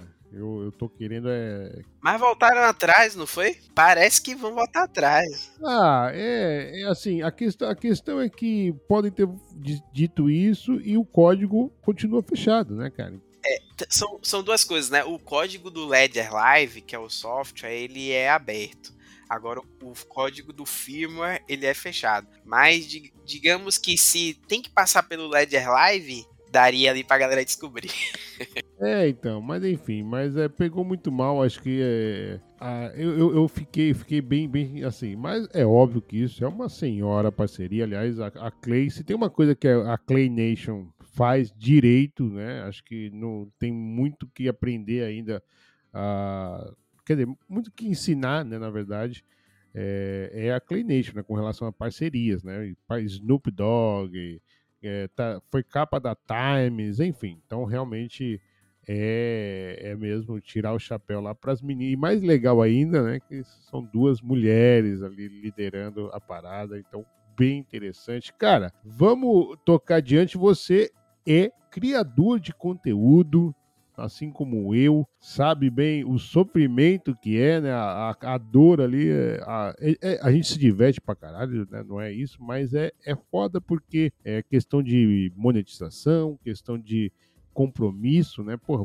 e principalmente responsabilidade. Essa é uma coisa que eu acho que é, eu tiro o chapéu demais para cardanista, porque é você, o, o Bosco e a Maria são muito responsáveis né, no, no que produzem, eu tiro o chapéu demais para vocês, mas cara, eu quero saber de você, Atico, como é que é esse desafio de ser criador de conteúdo e, e da onde que nasceu essa, essa vocação, assim, vamos dizer, porque é uma vocação no fim das contas. Olha, a gente é, sempre viu na comunidade, né, é, as pessoas com dúvida sobre Cardano. Né? E aí, às vezes, a gente mandava o link em inglês, aí o cara falava assim, opa, não tem português, não, né? Muita gente ali nos grupos, né? ah, eu não tô conseguindo fazer aqui uma transação e tal. É, e o que, que, a gente fazia? A gente traduzia, né, conteúdo ali para português, postava lá no fórum da Cardano, fazia um tutorial ali, né, ensinando a galera como fazer alguma coisa, né? É aquela coisa de ajudar mesmo, sabe? De ajudar a comunidade. Né? Esse é o nosso DNA e foi a motiv... A gente já fazia isso separadamente, né? Então quando a gente se juntou para criar Cardanista, foi nessa linha, né? E aí são três anos, cara. A gente tem 10 mil inscritos lá no canal, tem o canal da Maria também, tem o canal do Bosco. E a gente tem mais de 400 vídeos, 400 vídeos aí produzidos nesses anos todos. Tudo que você imaginar sobre Cardano, cara, tem lá no canal, ou no, no Cardanistas, ou no Maria, ou no Bosco. E também é, a gente tem playlists, né? Que a gente organiza ali os vídeos, porque são tantos vídeos que a gente organiza em playlists, né? Aí tem a playlist governança na Cardano, tem a playlist é, tecnologia da Cardano, tem a playlist sidechains da Cardano, tem a playlist é, dos protocolos, né? Liquid, Indigo, tem a playlist de NFT, tem a playlist de DeFi, tem a playlist, que essa é massa, cara. São nossas experiências no mercado cripto, né? Que a gente tem, como a gente tem muita live, né? A gente tem muito corte, né? Que, gente, que o pessoal vem na live pedindo a gente ali uma opinião e tal. Então a gente faz muitas leituras do mercado, a gente fala sobre ciclos de mercado, sobre hold, sobre DCA, cara, é a missão da gente, sabe? É de ajudar o próximo. Acho que essa que é a melhor definição, velho.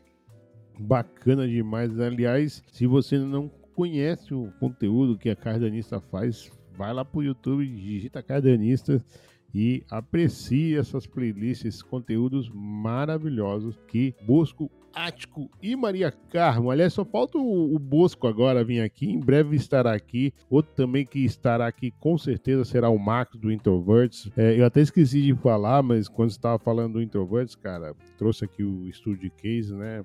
De, do quão forte é o movimento na, da comunidade do Introverts. E é, eu sempre lembro, cara, que o Introverts ele flopou logo após o Mint, sabe? Ficou ali um, algumas semanas aí é, com o floor price abaixo do preço do Mint, sabe?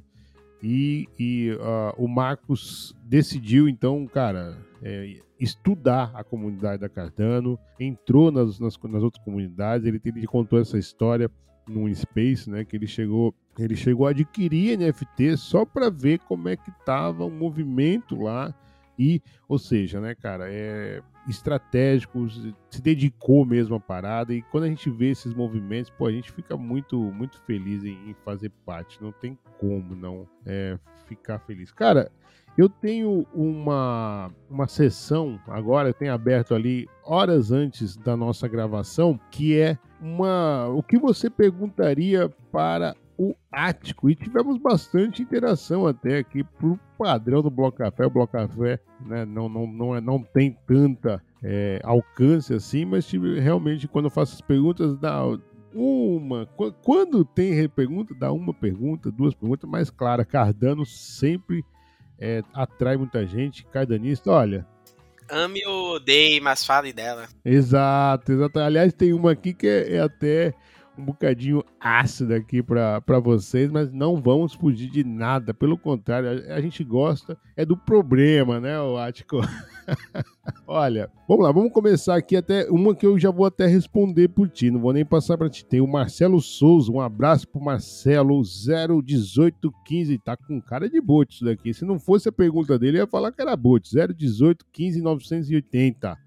Marcelo, obrigado pela pergunta. Gostaria de perguntar a ele se é possível delegar tokens DeFi como Snack, Milk, ADA, a ADA, né? A ADA, etc. Não, não. Na pool de, da Cardanistas, você somente faz o stake da, do token ADA, né? O token da própria rede de utilidade da Cardano. Isso daí você vai precisar mesmo degenerar no DeFi para poder fazer renda passiva e muito cuidado aí com os farms aí de olho no impermanente loss. Olha, uma outra pergunta aqui, essa é bem legal do Colimec. Alô Colimec, muito obrigado pela pergunta. Como ele vê o futuro da Cardano com DeFi batendo recordes diários em pleno bear market e mesmo assim sendo ignorados pelos influencers brasileiros. O engraçado é que ele colocou influencer entre aspas, Ático. Não, a pergunta é boa, cara. Olha só, eu acredito que todos os ecossistemas de blockchain têm oportunidades, né? É, o que eu acho ruim e negativo é quando os caras não se dedicam a estudar, sabe? Para ter opinião. Né? Porque se você é produtor de conteúdo e você vai falar sobre alguma blockchain ou sobre algum projeto, você tem que ali ter estudado, ter um domínio daquele assunto para porque as pessoas estão indo até você é, por entender que você é, é, um cara que é dedicado ao estudo, né? E infelizmente tem muitos é, influenciadores, entre aspas, né? É, falando coisas de Cardano que não batem com a realidade, né? Eu acredito que eles estão ainda em 2020, né? Infelizmente, e repetem ali informações de 2020, né? Então eu queria convidá-los, né? A vocês todos ouvintes aí do, do Bloco Café, a recomendar, né? Aos, aos seus youtubers preferidos é, que chamem a cardanistas ou que uh, assistam os vídeos da cardanistas, né? A gente é muito humilde, sabe? A gente vai para todo lugar que chamar para a gente falar de Cardano, para a gente fazer um debate, porque a gente entende que é difícil para nós mesmos acompanhar muitos projetos, muitos ecossistemas, né? Por isso que a gente é focado em Cardano, né? Eu não vou me arriscar a falar muito de outro projeto que eu não acompanho, porque pô, vou estar tá passando informação errada ou superficial, né? Então, galera, é, botem, comentem lá nos vídeos, tá? Que pessoal tá assim, falando algumas coisas polêmicas sobre Cardano, pô, chama cardanistas. A gente vai lá, vamos fazer um debate de ideias, vamos fazer um debate de, de números, né, de estatísticas, né? Porque assim, opinião, né, né, uai, é complicado. E opinião cada um vai ter a sua. Ah, eu não gosto de Cardano por isso, ou eu gosto de Cardano por aquilo. É isso aí, é cada pessoa que deve formar a sua própria opinião, né? A gente tá aqui como produtor de conteúdo para opa, falar ah, essas são as estatísticas, essas são, esses são os protocolos, esse aqui são os números de carteiras que estão usando a blockchain diariamente, esse aqui é o volume de negociação. Gente tá aqui para isso, né? Gente tá aqui para dizer, ó, essas aqui são as carteiras, e aí você vai usar a carteira. Se você não gosta da carteira, aí você me disser, ó, tipo, carteira péssima, horrível. Eu vou dizer, é, tem a outra opção, ou de repente você não entendeu bem como é que ela funciona, o que também é um problema da carteira, porque não tinha que você fazer uma faculdade para usar uma carteira, né? E aí eu posso citar, por exemplo, que hoje a carteira que eu recomendo para a galera é Eternal, né? Muita gente ainda usa a Yoroi ou a Daedalus e é, sabe, tira dos cachorros para botar na Cardano, que não tem uma carteira que preste, quando na verdade a melhor carteira não é feita pela empresa que desenvolve a Cardano, né? Como é a MetaMask, né? A MetaMask não é feita pelo pelo, pelo core ali do Ethereum, né? Então, pessoal, é, vamos, vamos buscar uma segunda opinião, né, Uai? Sim, sim, sim. Pô, eu sempre quando as pessoas vêm é, falar, né? Ah, porra, e, e, e fala da Yoroi, eu falei, porra, meu irmão, você é um pré-histórico, né, cara? A Yoroi foi feita pra, pelo time da Cardano para permitir que as pessoas usem a Cardano, porque não, a ideia dela não é isso. Mas é, mesmo a Eternal, né, ela tem ainda uma, uma interface feia ainda, né? Ela não é aquela coisa fintech e tal. Então, tipo, mesmo a Eternal, que é, eu também acho a melhor é, front, melhor, melhor carteira para interagir. Eu gosto muito da Eternal. Também gosto muito da Nami. A Nami eu acho ela bem leve, bem, bem rápida. Assim, às vezes eu faço. Quando eu tava degenerando no NFT, eu, eu gostava de fazer mints pela Nami e também pela Eterna. Bom, é, tocando o barco aqui, essa daqui já pegaram no pé aqui, ó, oh, oh, Pergunta para ele se é verdade que o Charles Roxon está procurando ET hoje em dia. Então, cara, qualquer coisa que o Charles faz vira notícia, né? Mas eu vou explicar pra galera aí o que é que tá acontecendo. É, não, ele não tá procurando os ETs, e sim ele está procurando objetos extraterrestres. Porque assim, galera, tudo que cai do céu, que não é da Terra, é extraterrestre, né? Um meteoro, um meteorito, enfim. Ele tá financiando um professor de Harvard, tá? É... Harvard, né? Uma das maiores universidades do mundo, maiores e melhores, né? E aí o cara tá lá no Oceano Pacífico tentando achar um meteorito que caiu algum tempo atrás aí, né? E aí o Charles é um dos financiadores desse projeto. Então ele tava lá dentro do navio lá no Oceano Pacífico, tentando pegar uns pedaços lá do, do, meteorito. Aí tem muita gente dizendo, ah, é uma nave extraterrestre que caiu e não sei o quê. Enfim, pessoal, o progresso da ciência, né? Ele se dá por pessoas assim, né, uai, que não pensam igual a todo mundo, né? E o Charles já era rico antes dele criar a Cardano. Então o cara faz com o dinheiro dele o que, é que ele quiser, né? Contanto que ele não esteja usando os fundos da Cardano para isso. E não existe hipótese alguma dos fundos da Cardano estarem sendo usados, tá? O Charles está usando a, a, grana dele, as economias dele para fazer essas coisas. Enfim, e aí é o que eu falo: a Cardano bate recorde em produção de código no, no GitHub, segundo o, o Proof of GitHub, né, que dá essas estatísticas. Cardano toda sexta-feira, hoje é dia, tá? Produz é, relatórios é, de desenvolvimento, que são relatórios bem técnicos, bem densos, então não é emblomation, né? Então, enquanto a Cardano estiver nesse ritmo avançado de desenvolvimento, o Charles pode procurar o ZT que ele quiser e que tá tudo certo. É importante você falar. Nossa, deu, falou aí duas coisas maravilhosas, cara. Primeiro, foi a questão que o avanço da ciência ela acontece justamente na não normalidade do pensamento, né? Pá, fantástico isso. E é também é isso, né? Eu acho que o Charles Rockson faz o que ele quer com a grana dele, não é a, a grana da Cardano, então quem especulando aí, quem é, é aquilo que você falou, às vezes é, é falta de informação, mas às vezes eu acho que é má fé também, sabe? A vontade de cutucar ali, enfim. Ó, seguindo adiante, por último e não menos importante, querido Abenildo tá sempre aqui com a gente. Porra, um grande abraço para Abenildo. Aliás, o Abenildo, ele tá com ele tá com pô, demais, demais, sou fã demais dele. Ele tá com o Bloco Café, Ático, desde antes do Bloco Café existir, cara. É muito legal quando, quando a gente eu falei ali, ele, não, vou, vamos, faz isso, tal, não sei o que, enfim. Então, um grande abraço para Benildo, tá sempre com a gente aí. Muito obrigado pelo carinho, Abenildo. É, bom, primeiro ele, ele, quer, ele queria que eu, eu falasse para você que você tem ele, você tem o respeito dele, ele, admiração, ele tem muito orgulho de fazer parte dessa comunidade brasileira da Cardano, aprendeu muito com o Carlos. Então ele pediu para eu agradecer em primeiro lugar para você. Aí ele perguntou aqui até uma pergunta engraçada para você, Atiko. Queria saber se o compromisso que ele tem com a comunidade Cardano, produzindo conteúdo e ensinando, se isso atrapalha a vida pessoal dele. KKKKK. Rapaz, eu sempre brinco, né, é, com o pessoal que a, a nossa jornada, né, né, Uai, é, em, em blockchain como produtor de conteúdo é um trabalho, né?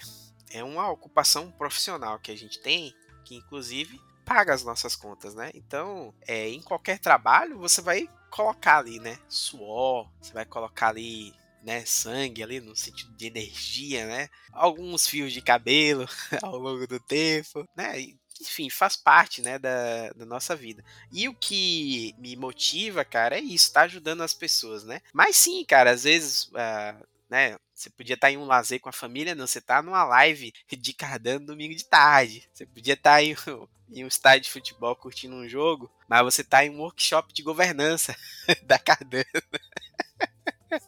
É, é, da vida, cara, é da vida. A gente, né? O importante é a gente dar valor às coisas importantes, que aí sim é a nossa família, é, né? Sabe, ter o nosso momento. Mas quando é questão de trabalho, cara, a gente, né? Como é, como é que diz o hino? O filho teu não foge à luta, né? A gente vai para cima, né? A gente vai para cima, vamos é, é, no Bavi, você vai pro, pro tricolor ou pro rubro-negro? Eu sou Bahia, BBMP. Então, olha, já que ele tá trazendo aí Bahia, Salvador, você, um baiano, é, é de Salvador mesmo, da Gema. Não, não, eu sou de Cachoeira. Cachoeira, Cachoeira, cara. Mas, mas mora em Salvador, é isso? Mora em Salvador. Cachoeira, rapidinho, só pra galera saber, é uma cidade histórica, né? As guerras da, da independência né, de Portugal, elas começaram aqui no berço do Recôncavo Baiano, e minha cidade foi trincheira de guerra, cara. A gente tem lá, o, inclusive, o, os, como é aquelas armas de guerra que Canhão? Canhão, a gente tem uns canhões lá, cara. É, enfim, muita história, muita história aqui envolvida aqui né, na minha cidade natal, Cachoeira. Então vamos, vamos puxar aí uh, a tua realidade aí no dia a dia de Salvador. Cara, quão distante a Web3 está de Salvador, meu irmão? Cara, olha só. A gente tem alguns eventos de blockchain acontecendo, né? E... Mas eu posso dizer para você que nas universidades a gente tem um, principalmente nos cursos de tecnologia, a gente tem, né, ali a, né, aquela inventividade, digamos assim, aquela curiosidade sobre blockchain, né, e a galera ali, é, desenvolvedores, programadores, engenheiros e tal. Agora, é, quando a gente vai pensar no extrato social, né, de blockchain ali sendo usada pelas comunidades ou pelas vidas, a gente tem um desafio muito grande, cara, muito grande mesmo, sabe? E aí tem alguns projetos né, que estão aí no, meu roadmap de vida, por exemplo, de NFTs para crianças, né, né utilização ali de tokens, né, blockchain, economia sócio, o que chama de economia solidária, assim, economia solidária. Mas assim, cara, é, eu não vejo no meu dia a dia. Eu acho que isso é uma realidade da maior parte do Brasil, né? Na verdade, quando a gente vê a divulgação assim de alguma economia solidária baseada em blockchain, ou uso de blockchain ali para seja até de NFTs ou de alguma coisa, são coisas muito escassas, né, cara? Então a gente tem um desafio muito grande aí de blockchain, porque as pessoas têm muito esse rótulo do, do que as blockchains ou são golpes, né, por causa da grande mídia, a forma como eles noticiam ali a tecnologia, né? Ou como questões especulativas, né? Que a galera vê ali como se fosse uma tipo uma ação, né? De especulativa ali que você vai comprar e vender, não é uma coisa que você vai usar, né? Então a gente tem um desafio muito grande, cara. É, sabe que eu lembrei agora da professora Cris, lá de Coroadinho, São Luís do Maranhão. Ela tem um projeto lá de economia solidária. Aliás, Coroadinho é a quarta maior favela do Brasil, lá de São Luís do Maranhão. E eu acho muito lindo. Inclusive, em breve estará aqui também no, no Bloco Café a Cris. Cris, um grande beijo para você. Atico, eu também queria trazer a questão da população negra, cara. Eu, eu gosto muito falar isso porque como é que você se sente representado na Web3 como um negro? Você acha que estamos bem representados? E existem iniciativas específicas na Cardano para promover a diversidade e a inclusão? Essa pergunta é excelente, cara. Eu não me sinto representado, né, em, no mercado de blockchain. É, as pessoas pretas, na verdade, elas são exceções, né? E isso aí representa um pouco do, do extrato social, né? Ali da, de como que a gente vê o interesse tanto pelo setor de investimentos, né? É, quanto pelo, pelo setor de tecnologia, né? Então, é, hoje o acesso ele está muito melhor, muito mais fácil, mas historicamente, né? A população preta, né, na maioria das vezes ali com poder aquisitivo mais baixo, é, não tem acesso às melhores escolas, não tem acesso a, a uma formação que lhe permita escolher o seu futuro, né? Às vezes é muito, você é muito indicado e direcionado para o mercado de trabalho muito cedo, é, e, e às vezes você não tem ali, até por subemprego, né? Por não, não ter ali uma, uma formação técnica, uma formação superior, é, e são portas que são fechadas, né, cara? Então a gente tem a missão, né, né, Uai, de usar blockchain como um veículo para que as pessoas tenham acesso a uma condição financeira melhor, que lhes, lhes permita também e aos seus filhos poderem escolher que profissão elas querem ter ou que área elas querem atuar, né? Seja tecnologia, seja investimento, né? E na Cardano, o que eu vejo muito claro é isso, esse papel da tecnologia por ela ser acessível, taxas baixas, né? Você torna isso muito mais acessível para essas populações. Porque se você considera, por exemplo, Ethereum numa situação normal de mercado, né? Não vou dizer o bear market. Bear market você está pagando 10 dólares de taxa na Uniswap, é, por aí, né? Mas no, numa situação normal de mercado, nem falando em bull market, nem bear market, você paga 50 dólares de taxa, né? É, e aí eu lhe pergunto, uai, quem consegue pagar uma taxa de 50 dólares, né? E aí você começa a ter ali uma restrição de quem pode usar a tecnologia. Né? E, e, isso bateu muito quando eu decidi investir em Cardano. É o Charles falar, ó, oh, não, estamos criando tecnologia para pegar, para acessar os mais necessitados. E aí tem muita gente que fala, ah, a rentabilidade do stake da Cardano é baixa, 3,5% ao ano. Meu Deus, tal blockchain paga tantos por cento e é ganho real que é das taxas do, da rede.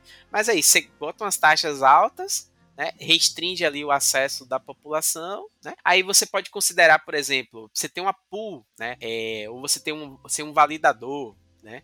É muito caro, máquinas muito caras. Solana é um supercomputador 128 GB de RAM, né? Então, a Cardano ela tem essa pegada que a gente chama de sustentabilidade, né? que ela ser acessível, cara. Isso bate muito comigo, sabe? Com o meu ethos, né? E também foi uma das coisas que me levou a escolher Cardano. Porque assim, uai, eu. É, eu sou de uma família, não passei fome, mas uma família que tinha baixa condição financeira, né? É, estudei em escola particular até a quarta série, que hoje em dia chama de quinto ano, né? E todo ali meu colegial, ensino médio, universidade, curso técnico, ou foi com bolsa ou foi em universidade pública. Então, eu sei muito do que é isso e eu me lembro dos meus colegas e eu consigo me lembrar aqui de onde que de que profissão eles foram seguir, do que é que eles fazem da vida hoje, porque a gente ainda tem muito contato. Então eu posso dizer para você, o mercado de tecnologia, ele poderia ter muito mais pretos e muito mais pobres se, se essa população não fosse direcionada muito cedo a precisar pagar pela sua sobrevivência ali e acabar indo pelo pelo subemprego, né? Enfim, cara, é, é, é a realidade social nua, dura e crua. É, e não tem como a gente não falar que blockchain existe para resolver isso também, né? Total, muito legal. Tiro o chapéu mais uma vez. Aliás, eu já nem trouxe chapéu de tanto que eu tenho admiração também. Não é só o, o Abenildo que tem admiração por ti, cara. Muito legal essas palavras aí. E eu quero já puxar a última pergunta, Tico, aqui do nosso Bloco Café, que eu faço com pergunta para todo mundo. A primeira e a última eu faço sempre. E eu acredito que é uma amarração de tudo que a gente falou até aqui, Ático. Por que, que você ainda está em cripto? Porque eu acredito que cripto é uma ferramenta de transformação de vidas, né? A gente brinca muito. Ah, é, no banco você vai pegar um pedir um cartão de crédito, aí os caras vão lá olhar você todinho é, e eles vão dizer não, eu não vou te dar crédito, não, porque você, que não, decisão, não vou te dar crédito, né? Ou quando não é isso, quando você tem grana e você procura o banco e fala, opa, eu quero fechar aqui um, uma aplicação de renda fixa, um CDB, um LCI, uma LCA tal. E aí o banco ele vai ele direcionar, beleza, venha, traga seu dinheiro, você é muito bem tratado, cafezinho aqui, cafezinho ali, ligação, senhor para lá, senhor para cá, e não sei o que, beleza. E aí, na hora que você for receber a seus juros, né, o seu rendimento, é, primeiro que pode haver ali a dedução de imposto e depois o banco fica com a maior parte daquilo, né? Então a gente está considerando que a blockchain ela é uma válvula de escape para populações que não têm acesso a serviço financeiro. E eu estou em blockchain porque eu acredito nisso. Se eu estivesse em blockchain apenas ali como um especulador, comprar e vender e não sei o que, é, eu não dedicaria o meu tempo a essa tecnologia, eu não me preocuparia em produzir conteúdo sobre blockchain, né? Eu produzo conteúdo sobre blockchain não porque eu quero que as pessoas comprem nada, mas porque eu quero que as pessoas se exponham a essa tecnologia, né? Que elas estejam na vanguarda, seja eh, tecnológica ou seja de uma nova forma de lidar com o dinheiro, que a maioria das pessoas não tem acesso a essa informação, né? Eu poderia dizer para você que essa informação é uma informação muito cara, né? Mas que a gente entrega ela de forma acessível para todo mundo porque ela é um instrumento social de revolução. A Maria brinca muito, né? Que eu falo brincar assim, mas que ela fala muito, né? Que uh, blockchain é revolução. Né? E as pessoas às vezes não conseguem entender o significado quando a gente fala dessas revoluções, porque ou elas estão aqui apenas para especular e não para usarem a blockchain é, em substituição às finanças tradicionais, ou porque elas é, digamos assim, não estão convencidas ainda do potencial dessa tecnologia, né? Não estão informadas ou ainda não tem. Tudo bem, é uma jornada, né? É para você ter esses insights, né? Quando a gente olha, por exemplo, uai, é, taxa de juros para um produtor rural conseguir um financiamento ali para financiar a produção, né? É 20% ao ano de juros. Né? Aí você vem num protocolo como o Liquid na Cardano, você pegar dólar emprestado, você paga 6% ao ano, né? Então, isso resolve ou não o problema de alguém? É por isso que eu tô em tecnologia, cara. É por isso que eu tô em blockchain e a criptoeconomia e é, é disruptivo. Disruptivo. Eu me vejo daqui a 10 anos a gente olhando para trás e falando é, como que a gente foi vanguarda nesse, nessa revolução. Maravilha, Ático. Eu já ouço o rufar dos tambores. Rufem os tambores! Vem aí, CryptoPong. E a pergunta, Ático, você está preparado? Não sei. Vamos lá ver, vamos descobrir então. A primeira é sempre ele, Bitcoin. Vanguarda da inovação tecnológica. Satoshi Nakamoto. É um nerd, um nerd libertário, sem, sem paixões, Ethereum. O Ethereum ensinou novas formas né, de tecnologia, né, os DEPs, as finanças descentralizadas, uma evolução ali em relação ao Bitcoin. O Ethereum é um marco no, no desenvolvimento. A gente não poderia pensar em Cardano sem pensar em Ethereum. É, na história, o Ethereum tem o seu lugar, né? E, claro, é uma comunidade muito forte, né? muito muitos desenvolvedores. O Ethereum é, sabe, criou ali novas formas, né? Os DAOs nasceram no Ethereum, enfim, cara. Eu acho que a, a, tecnologia, né, e a ciência como um todo é aquilo que Galileu falou. Se vi mais longe foi por estar sobre os ombros de gigantes, né? Com certeza. Cardano é uma plataforma de identidade, finanças e adoção, né? Eu sempre penso nesse nesse fator adoção como o que falta, sabe? O Ethereum é uma tecnologia muito boa, mas ela tem a capacidade de adoção, aí você pode pensar, ah, mas tem as sidechains, né? As sidechains são centralizadas, né? Você não tem a mesma a mesma descentralização, a mesma segurança na, nas sidechains, né? Então eu, eu penso Cardano como aquilo que o Ethereum deveria ser. Charles Roxon. Eu acho que o Charles é um nerd que fala o que pensa. e por falar o que pensa, ele cria amigos e inimigos. Web3 uma nova forma de organização social. NFT. Ah, o NFT é muitas coisas, né? O NFT é arte, o NFT é utilitário, né? Você poder ter ali o seu fan, fan token do seu time de futebol, você ter o seu ingresso no seu evento, né? Os NFTs são, são certificados, os NFT, tudo que é único, que você pode representar de maneira única, é, você pode ter ali um NFT com uma representação, né? Uma certidão, um contrato, né? NFT, cara, é, é o Coringa. Metaverso. Metaverso é uma aposta. É uma aposta do Mark Zuckerberg, é uma aposta no, de muitos projetos no mercado espaço Web3, né? Uma aposta ali da, da Apple, da Microsoft com seus olhos de realidade virtual e aumentada. É, enfim, eu não, não estou decidido sobre é, se o mercado está pronto para essa tecnologia hoje. É, já teve muita, muitas coisas no, no passado que, que a, as pessoas não estavam prontas para aquela tecnologia, né? Inteligência artificial. Ah, é o nível de tecnologia nas nossas vidas que vai nos dar tempo para focarmos naquilo que é importante. Então, por exemplo, você fala, ah, um projeto de NFT de IA, né? A galera já, já olha estranho, já torce, né? Já torce a boca ali e tal. É... Mas, se a gente imaginar que existem níveis de automatização, por exemplo, no, no, no Photoshop, né?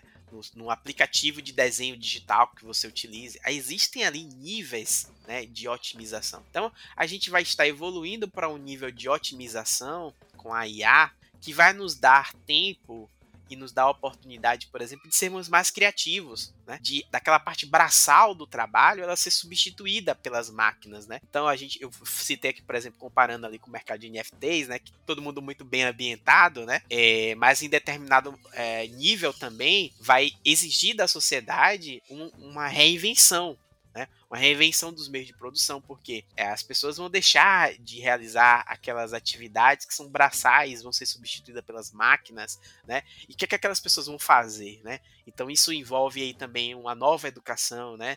É, um, um novo arcabouço é, um novo contrato social, digamos assim. É, a IA, cara, abre as portas para uma nova forma de vida da humanidade, entendeu? Tipo assim, a gente tá vivendo isso muito no começo, né, cara? É, imagina nossos filhos, nossos netos, né, olhando para trás, eles vão chamar a gente de pré-histórico, uai. É, segurança digital. Ah, essencial, velho, essencial. É tão, tão preocupante, né, que a gente fala assim, não, blockchain é segura porque é a chave privada, só que aí de repente o cara no smartphone dele, ele baixa a, arquivos de fontes desconhecidas. Então, segurança digital, pessoal, é, é aquela coisa assim essencial para você não perder tudo, para você não não ter um sabe, uma frustração, um sofrimento no mercado. Eu diria que assim, antes das pessoas aprenderem blockchain, tecnologia Web3, elas teriam que passar ali por uma formação de segurança digital, sabe? Porque nossa vida vai ser toda digital, ela já é muito digital, né? Digital de formas que na época dos nossos pais não era, não existia essa digitalização toda, né? Então a gente está falando sobre é, no passado é, de você dormir com a porta aberta, né? E depois tem o fenômeno aí da, da violência, da criminalidade, e isso também se reproduz no digital, né? No começo o digital ele é muito bom, muito lindo, muito massa, não sei o que e tal, mas as pessoas têm que entender que existem níveis de risco em tudo que você faz no digital. Descentralização é aquilo que protege o que nós empenhamos de valor no mercado. Posso julgar que eu estou seguro porque a blockchain ela, é, ela é descentralizada, incensurável, incontrolável e inquebrável, eu posso dizer assim. Num ambiente de guerra nuclear, o cara que tiver lá com, com a Starlink dele, com é, energia solar, a blockchain vai estar tá funcionando, a grana vai estar tá lá, Bitcoin vai estar tá lá, Cardano vai estar tá lá. O que falta para a adesão popular das criptos é? Usabilidade. Usabilidade e educação. Usabilidade e educação. Você tem alguma blockchain preferida? Cardano! E você tem alguma que quer distância?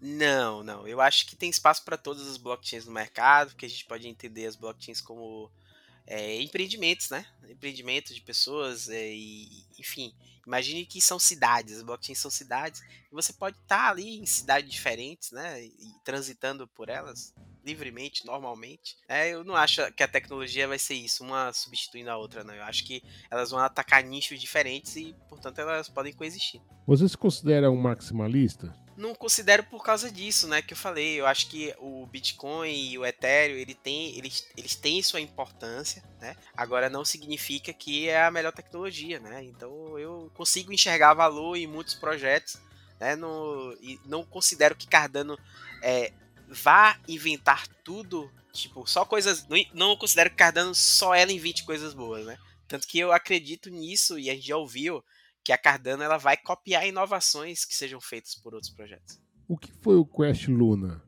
Ah, uma irresponsabilidade, né, cara? Responsabilidade. Os caras emitiam Luna, é, eles imprimiam Luna para fazer com que a stablecoin UST voltasse ao PEG, né? Valeu um dólar. Só que é, já se tinha perdido a confiança total em um ou seja, quanto mais eles imprimiam Luna, mais Luna o ST caía e hiperinflou e, e acabou, cara. Foi uma responsabilidade sem tamanho, velho. E a insolvência da FTX? Cara, a FTX é, foi uma trambicagem, né? Sem tamanho, porque os caras usaram os fundos dos clientes é, e, e, via ali a Alameda Research, né? Eles criaram o dinheiro, né? Porque eles, eles se financiavam, investiam em projetos, recebiam tokens desses projetos, eles empenhavam os tokens desse projeto para pegar mais grana, ou seja, eles criaram um, um castelo de cartas, né? Se tornando VCs de muitos projetos, e uma hora que o mercado começou a cair o preço, né, o bear market, se, se descobriu que eles não tinham grana. Se achava que eles eram ricos e compravam um monte de projeto. Não. Eles reutilizavam a mesma grana que eles tinham, sabe? Não, não tinha garantia, não tinha dólar, faltava dólar lá, cara. É fraude, cara. Tornado Cash. Privacidade, né? Privacidade é liberdade. Ethereum flipa Bitcoin? Mas nem cavaca tussa. Cardanistas. Um projeto social. Quente ou frio? Frio, velho. Eu amo, eu amo o inverno. Ático Mismana. Rapaz, falar de mim é difícil, velho. Vou deixar, eu vou deixar os outros falarem. Ático, o que é cripto?